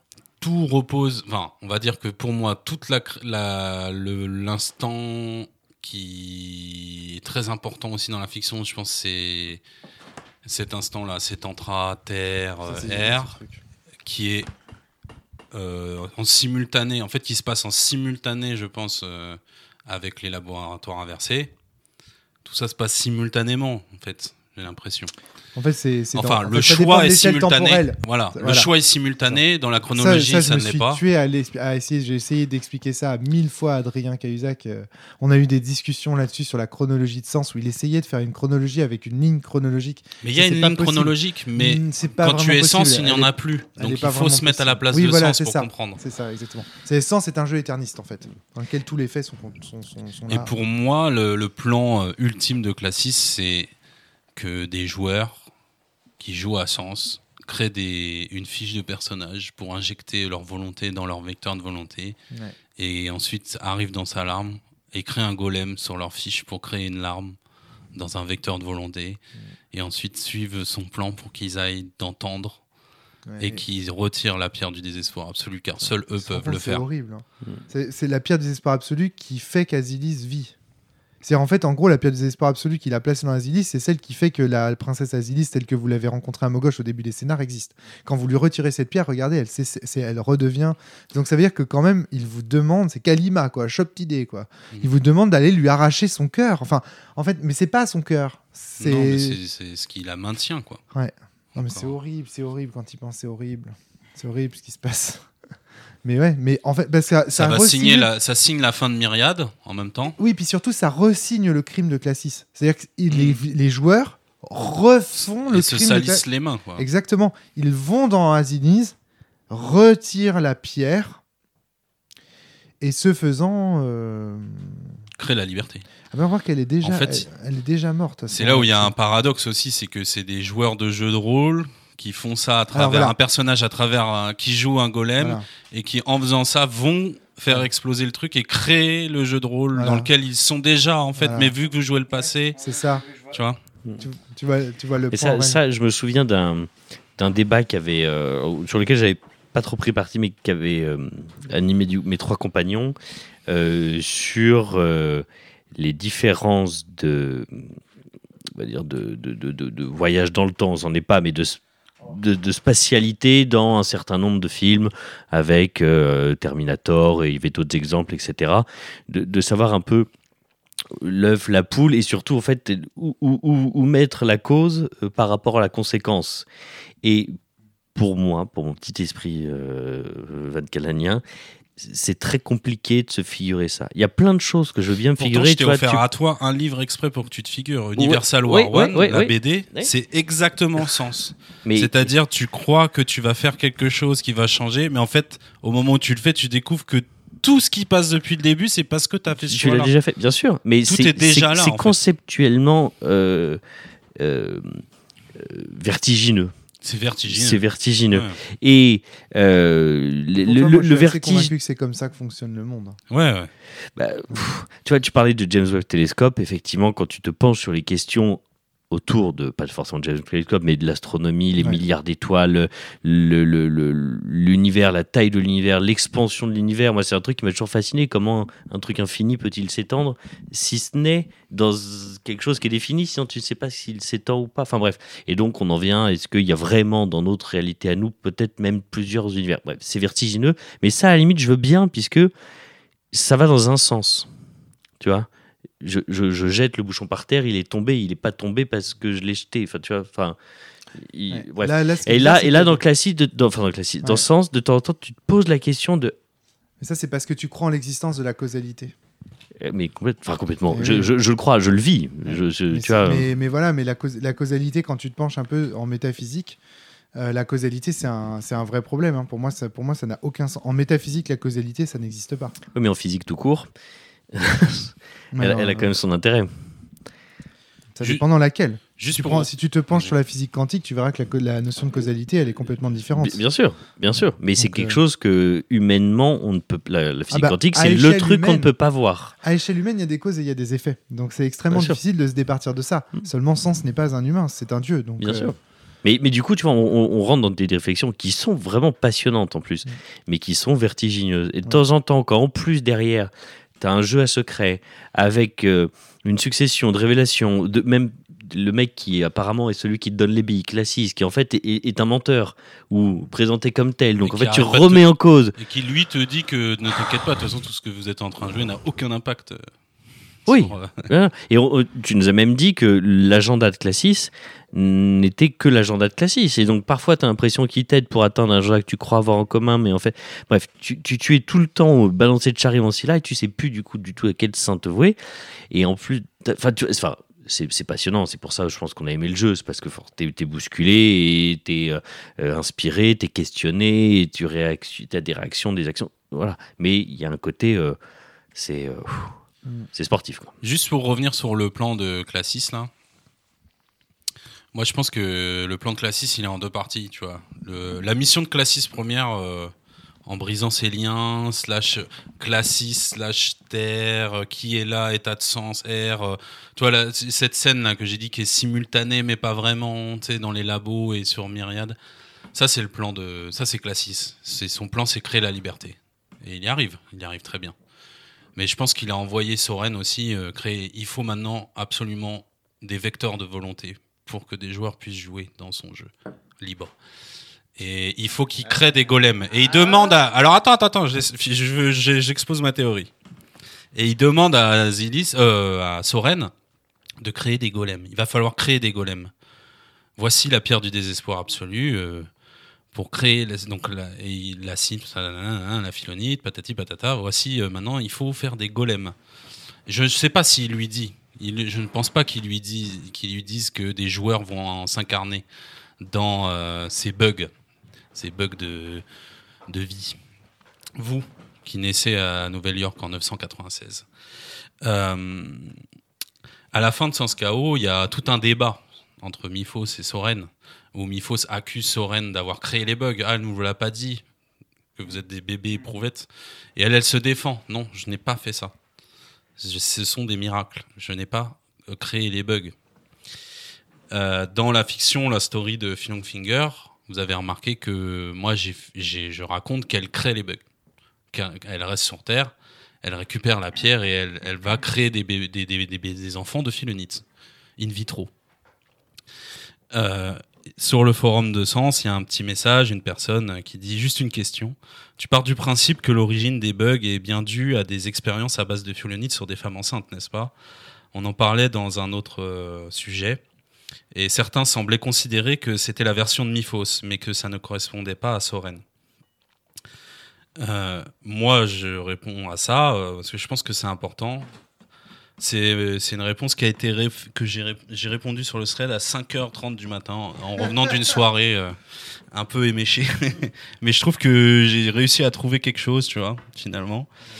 J'ai dit, pour moi, Soren euh, effectue effectivement cette fécondation in vitro, oui. Mais à la fin de KO, elle se défend d'avoir créé les bugs. Car pour elle, c'est un miracle. Elle n'a pas à proprement parler, elle créé les bugs. C'est les bugs qui se sont créés eux-mêmes en jouant au jeu de rôle de classiste dans Néant. Elle n'a fait que suivre les indications du vieux Schnock, suivre son plan. C'est pour ça qu'elle contredit ce que dit Miphos. Elle n'a pas tous les tenants et aboutissants de l'histoire, c'est vrai. Ce ne sont pas des bébés éprouvettes issus d'expériences interdites. Elle a seulement inséré la philonite dans le génome humain. Elle a injecté la liberté des bugs dans leur embryon. La liberté transcende les mondes. Tous les mondes, les joueurs, les contresens, libres de sens, vectorisent leur liberté dans des bugs qui ont joué le passé de Mars dans le JDR de Nédémon. Euh, donc il y a deux libertés pour moi, en fait. Euh, Euh, Il y a celle des sens et celle des bugs. Je sais Ouais, pas si je- suis clair. Si, si, si, si, je vois où tu je vois où tu Il y a veux- deux pierres philosophales. Il y a la métallite et la philonite. Ouais. Qui ont des propriétés similaires, hein. ça c'est évident, mais elles sont quand même très différentes. Il y en a une pour moi qui provient du désir de liberté de sens, Classis, Etantra, Terre, ce dont on parlait là, cette scène. euh, où il crée la liberté et il crée la philonite, cette pierre du désespoir absolu, euh, voilà, l'acide. Bref. Euh, ça, là, euh, le désir de liberté de sens, Classis et Terre, c'est la métallite, l'acide, qui se répand sur Myriade à la mort de Bop. Car il est dit dans le livre que Bop, euh, d'ailleurs, quand il meurt, il ne se répand pas sur Myriade, car il n'est pas de la même ontologie. Ça sera sûrement euh, l'Aleph fer euh, qu'on retrouvera un peu plus tard, qui sera exploité pour en faire de la métallite. Ouais, c'est une, une thèse euh, plutôt forte, ça, l'idée que la métallite serait une philonite. Pour moi, c'est une forme de liberté. C'est cette liberté de sens. aussi pourquoi on en retrouve dans les sous-sols. C'est les racines. Ouais. Ah, c'est vraiment malin, ça.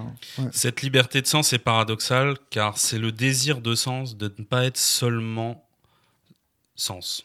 C'est une forme de jalousie du MJ euh, face à ses joueurs, ce sentiment, cette envie de briser ses chaînes pour s'émanciper de son propre monde. Le MJ désire naturellement jouer, ils ne veulent, les- ils ne veulent pas s'isoler du jeu, ils aimeraient bien découvrir les choses qu'ils ont inventées pour sentir juste une seule fois l'effet que ça fait de découvrir ses propres idées. Ils en sont si fiers. Alors ils dirigent par frustration. Ils pensent à la place des joueurs par envie et jalousie. Ouais. En tuant cet entra, euh, donc Terre, ou slash euh, plein d'autres gens, hein, Ah oui, on l'aura euh, il hein. atteint momentanément cette liberté. Mais il ne se libère pas totalement puisque R est finalement épargné. Il ne brise pas le dernier maillon. Considérons, là je pars sur un autre truc, on reviendra après sur... euh, là c'est ma théorie, la grande théorie, pourquoi... euh, euh, C'est ton Classis, big modèle. hein, ouais, Classis, c'est intéressant. hein. Tu vois, pourquoi Classis c'est R? Et c'est dans quel trade, ça? Sur ta campagne? Non, c'est... Ah si, c'est sur la citadelle. si, Ouais, si. qu'on puisse le retrouver. ouais. Euh, donc il y a deux pierres, il y a deux de- pierres pour deux libertés. Il y a la métallite qui est la conséquence de la volonté d'être libre de sens, classis, c'est terre, et la métallite c'est l'acide de sens, la liberté acquise momentanément par le péché originel, par l'expérience du bien et du mal, du bon et du mauvais. La philonite, elle, c'est la liberté des joueurs injectés dans leur simulacre, les bugs, puis Et Il y aura ce qu'ils ont injecté dans leur golem à travers les bugs. Cette liberté est transversale à trois mondes. Saint-Malo, Nouvelle-York, Myriade. C'est le plan de Classis, c'est l'alpha et l'oméga de son plan. Détruire la rune de création pour transformer le monde en jeu de rôle et ainsi permettre la liberté des joueurs d'atteindre son monde et son passé, celui de Myriade. Il fait alors un pari risqué en transmettant le livre à Romaric pour devenir un jeu de rôle. Il fait le pari que les joueurs, s'ils sont assez immergés dans la fiction, le fameux système de points d'immersion, positif et négatif, Ouais, ouais, c'est pas con. hein. il fait le pari que s'ils sont assez immergés, ils voudront découvrir ce monde. Et jaloux du MJ, jaloux de sens, chercheront à le construire à sa place et deveni- pour devenir sens. Tu devrais boire plus souvent, hein, ça te rend lucide.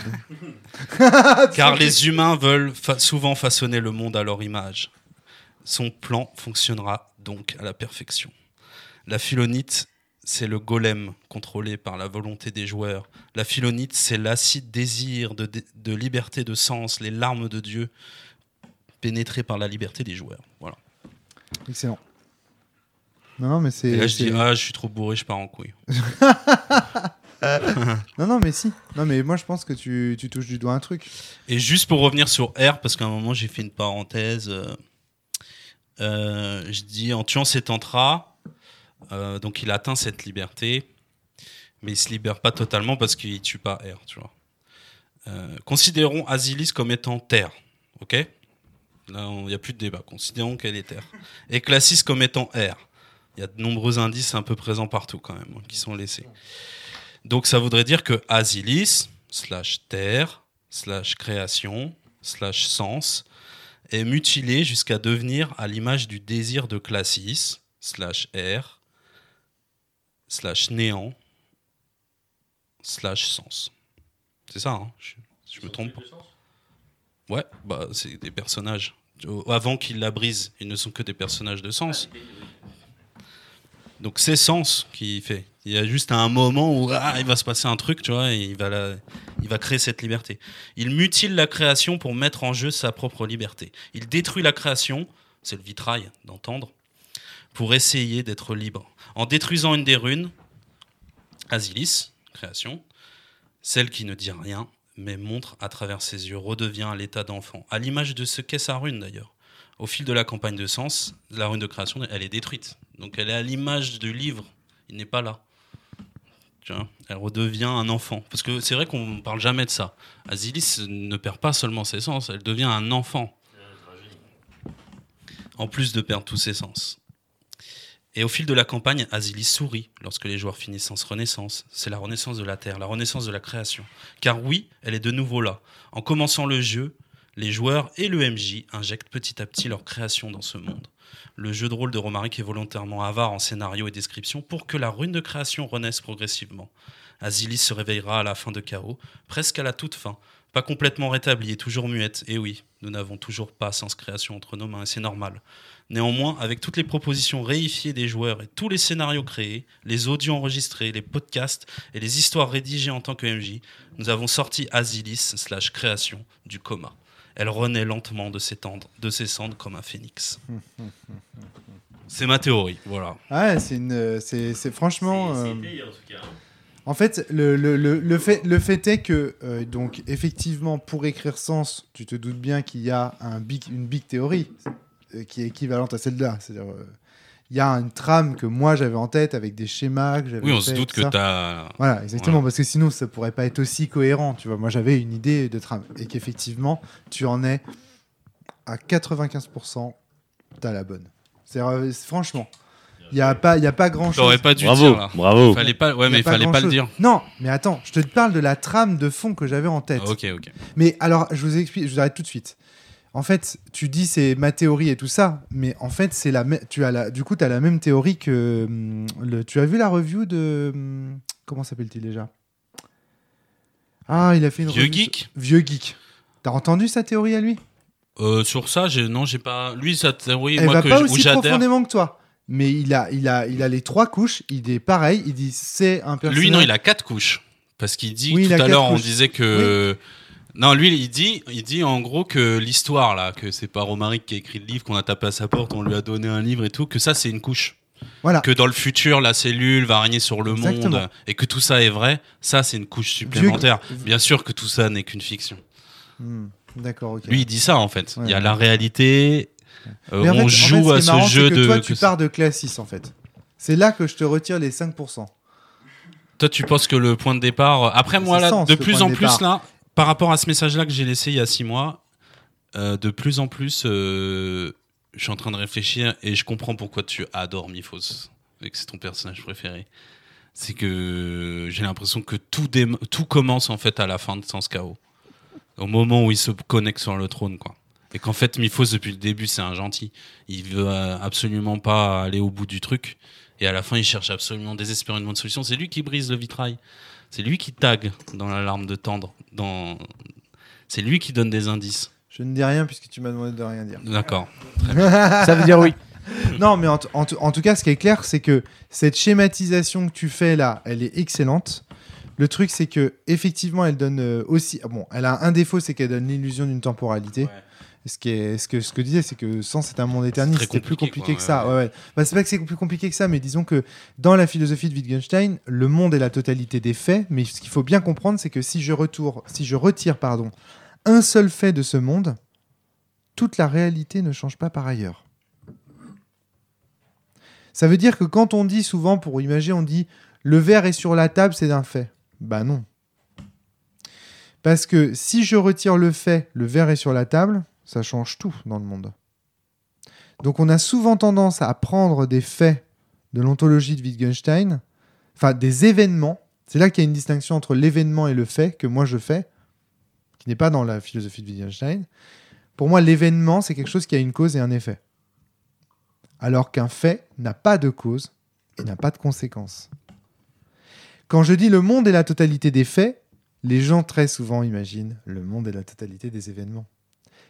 C'est ce qu'a fait Classis, c'est son erreur. il a cru que je parlais de... il a cru, en fait, en- quand il a lu Le monde et la totalité des faits, il a entendu Le monde et la totalité des événements. Et donc, il a cru, il a imaginé, conçu que les faits pouvaient avoir des causes et des conséquences. C'est pour ça qu'il dit dans Sens Néant qu'il suffit que une personne disparaisse et tout s'effondre, quoi, Ouais, c'est ça. avec sa vanne. Il a commis une petite erreur. Mais rassurez-vous, une personne ne fera pas la même erreur que lui. Et c'est grâce à cette personne que vous êtes libre. Voilà. Tu vois, tu, vois- tu vois, et tu vois, tu peux y mettre, tu peux ouvrir comme ça. Mais en tout cas, clairement, ce qui est rigolo, c'est que en donnant, en fournissant cette analyse de sens, voilà, franchement, vous avez toutes les clés pour comprendre le travail, quoi. Enfin, là, l'analyse que tu fais, tu relis les bouquins en ayant euh, en tête la- l'analyse d'Antoine. Bon, après, je- il y a des petits détails, tu vois, par exemple la philonite, la métallite, tout ça, t'es pas. non. Mais quel est l'intérêt de trucs- cacher oui, ça mais De création. C'est plus simple. En fait, disons que. Quel est l'intérêt d'intervertir la création et le néant? Ah, ça, c'est. C'était juste un ça, petit jeu? Ça, c'est une autre histoire. Ouais. Non, non, non, ça, c'est. Mais je vois pas en fait l'intérêt à part de nous attirer, tu vois, parce que c'est vrai que c'est attirant non, non, non, et de- du coup on s'immerge encore plus dans le jeu. Je te- je te- je t'en- parlerai pas de ça. Je t'en parlerai pas. Ça Très bien. pas. Euh, vous avez vu le symbole d'extinction rébellion? C'est un cadran sans la, sans la mort et sans la- l'air et la terre. Ouais, exact. Ouais, Ouais. c'est- Oui, oui, ça, oui. ça m'amuse. Euh, voilà. Et en plus dans un cercle. Voilà. Non, mais en tout Bon. cas, bravo Antoine. hein, Bah, belle- bravo, ça- Oui, j'ai- euh, j'ai- Et, vraiment, euh, euh, avec belle cette idée, réflexion. effectivement, et très intéressant. Ce qui est intéressant dans l'analyse d'Antoine aussi, c'était c'était cette espèce d'idée de rattacher aussi les métaux précieux de sens ou les métaux li- qui rendent libre la pierre, euh, la, la finalité, La métallite. à des événements. euh, Après ça, tu vois, euh, Ouais. je sais pas si c'est ok avec euh, cette- ce désir de liberté de, Non, non, de mais- MJ. Il y a toujours ce petit côté genre, ah, j'aimerais tellement jouer à mon jeu. ça, tu vois. c'est- mais ça, c'est ce que Fabien Hilvain et jalousie, Frédéric. Sintès ont appelé la rétention-fascination. Ce que tu décris là. Ouais, c'est pas de la jalousie. s'applique au MJ lui-même. n'est Pas de la jalousie. Ah oui, ah oui, oui, oui, oui, oui. Ah, mais ça, c'est la. Ah oui, ça, c'est quand t'es. Ah oh là là là, je me trompe. Oui, pardon, excuse-moi, t'as raison. Ouais. Oui, ça, c'est encore autre chose. C'est la solitude du MJ. C'est-à-dire, en fait, quand t'es quand t'es Dieu, pour faire simple, t'es seul. Dans la vision euh, catholique et occidentale. Et c'est ça. en- Et en fait, c'est ça le gros, le gros truc, le gros, gros truc de Sens. C'est que Sens cherche une altérité. Il cherche un autre lui-même. Et c'est comme ça qu'il va créer les contresens et donc les autres mondes et tout ça. C'est pour ça qu'il a ce désir, en fait. Ok. Il cherche à faire couple. Eh ben, on va se laisser sur ça. hein. Ouais, je crois bah, qu'on a assez de podcasts pour toute l'année. Ouais. Pour le reste de l'année, en tout cas. Bah, merci beaucoup, Romaric. hein. Merci, euh, Merci, Romain. Romaric. hein. Merci, les Boudi. hein. Et, euh, c'est vraiment une belle Alex. campagne que vous avez faite. euh, avec euh, vraiment plein de bonnes idées, euh, tant euh, sur le niveau fictionnel que le niveau philosophique, euh, les analyses, les symboliques et tout. Enfin, vous êtes allé loin quand même. hein. Bravo.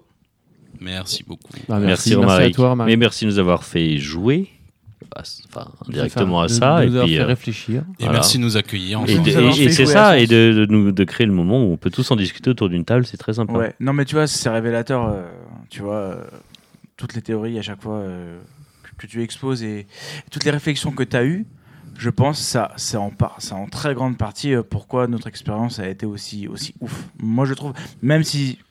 Même, Même si, si j'ai tables- jamais rien dit, tu vois, sur ça, euh, Ouais, dans mais- la fiction, tu vois. Hmm. Ouais, mais c'est plein de petits indices partout, en vrai, Ouais, tu vois.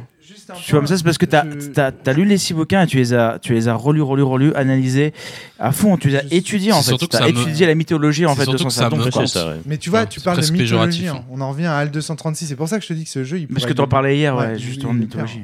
Ouais. C'est une mythologie. On est vraiment là-dedans, tu vois. Quand là, ce qu'il vient de faire, en fait, c'est un- c'est une explication mythologique en fait du, du grand mythe fondateur avec ce personnage qui décide de se rendre libre et tout ça. Voilà. Et je, voulais juste ajouter quelque chose et qui me rend extrêmement fier. C'est que là, maintenant, ça fait quand même euh, quasiment 15 ans, 20 ans que le jeu est sorti. Je sais plus. Enfin, on est. Je sais plus. Bah, en tout cas, il a été 2003, écrit ça va faire 20 ans. Ouais, ça va faire 20 ans que le jeu a été, euh, a été vraiment joué jusqu'au bout, que la campagne a été terminée avec la première table. Et je suis euh, très très content d'un truc particulier, et je voudrais le dire quand même parce que c'est rare que je dise que je sois content de sens, donc autant le dire, c'est que je trouve qu'il transmet très bien sa métaphysique. Parce que vieux geek, toi, tous les gens qui se pensent un minimum, tu vois, qui font l'effort d'aller chercher, ils trouvent. Ils ont la solution, tu vois. Là, Antoine, franchement, Il y t'as. a encore plein de trucs à trouver. Oui, il y a en encore plein de trucs. Non, parce que après, il y a, euh, du coup, une fois que tu as la grille d'analyse, il y a relire pour ça. C'est un peu comme dans Fight Club. Ouais. Une fois que tu as vu le truc, tu as envie de relire pour comprendre le truc, tu vois, aller plus loin et voir les petites incohérences éventuellement et pourquoi il y a ces incohérences là, pourquoi là ça part en couille, pourquoi machin. Et ce qui est marrant, c'est- Ça, juste pour rajouter pour mais- finir, c'est que à force de lire et relire et de jouer tous tes jeux, de les bouffer, Trip to Sky, va des mecs comme patati, patata, tous tes trucs, euh, on se met un peu dans ta tête, tu vois. Et des fois, on sait que ça, c'est pas une erreur. Tu vois, on dit non, on connaît, on connaît Romaric, c'est pas une erreur, on te connaît. On sait que tu fais exprès là, de faire semblant d'avoir oublié un truc. Non, mais non, enfin, en tout cas, voilà. Ce que je veux dire, c'est que je suis très très content que je trouve que au moins la transmission de ce jeu est réussie. C'est-à-dire que on peut dire tout ce qu'on veut de sens, mais quand les gens ont écouté un peu de podcast, ont lu les livres et tout, ils comprennent vraiment le contenu de l'ouvrage et tout. Parce qu'il y a aussi l'écoute des podcasts qui te permettent d'avoir ces réflexions quand même. Ouais, évidemment, évidemment. Ouais. tout, tout, tout, Hmm. tout. Et le forum, le forum, évidemment Le aussi. C'est collectif. Ouais. Bon. Ouais. Bah, on se laisse là-dessus. hein. Ouais, c'est collectif. C'est collectif. Collectif. C'est collectif. C'est collectif. Bon bah merci de nous avoir écoutés. Merci à vous tous. Merci à tous. Et à très bientôt. À bientôt. À très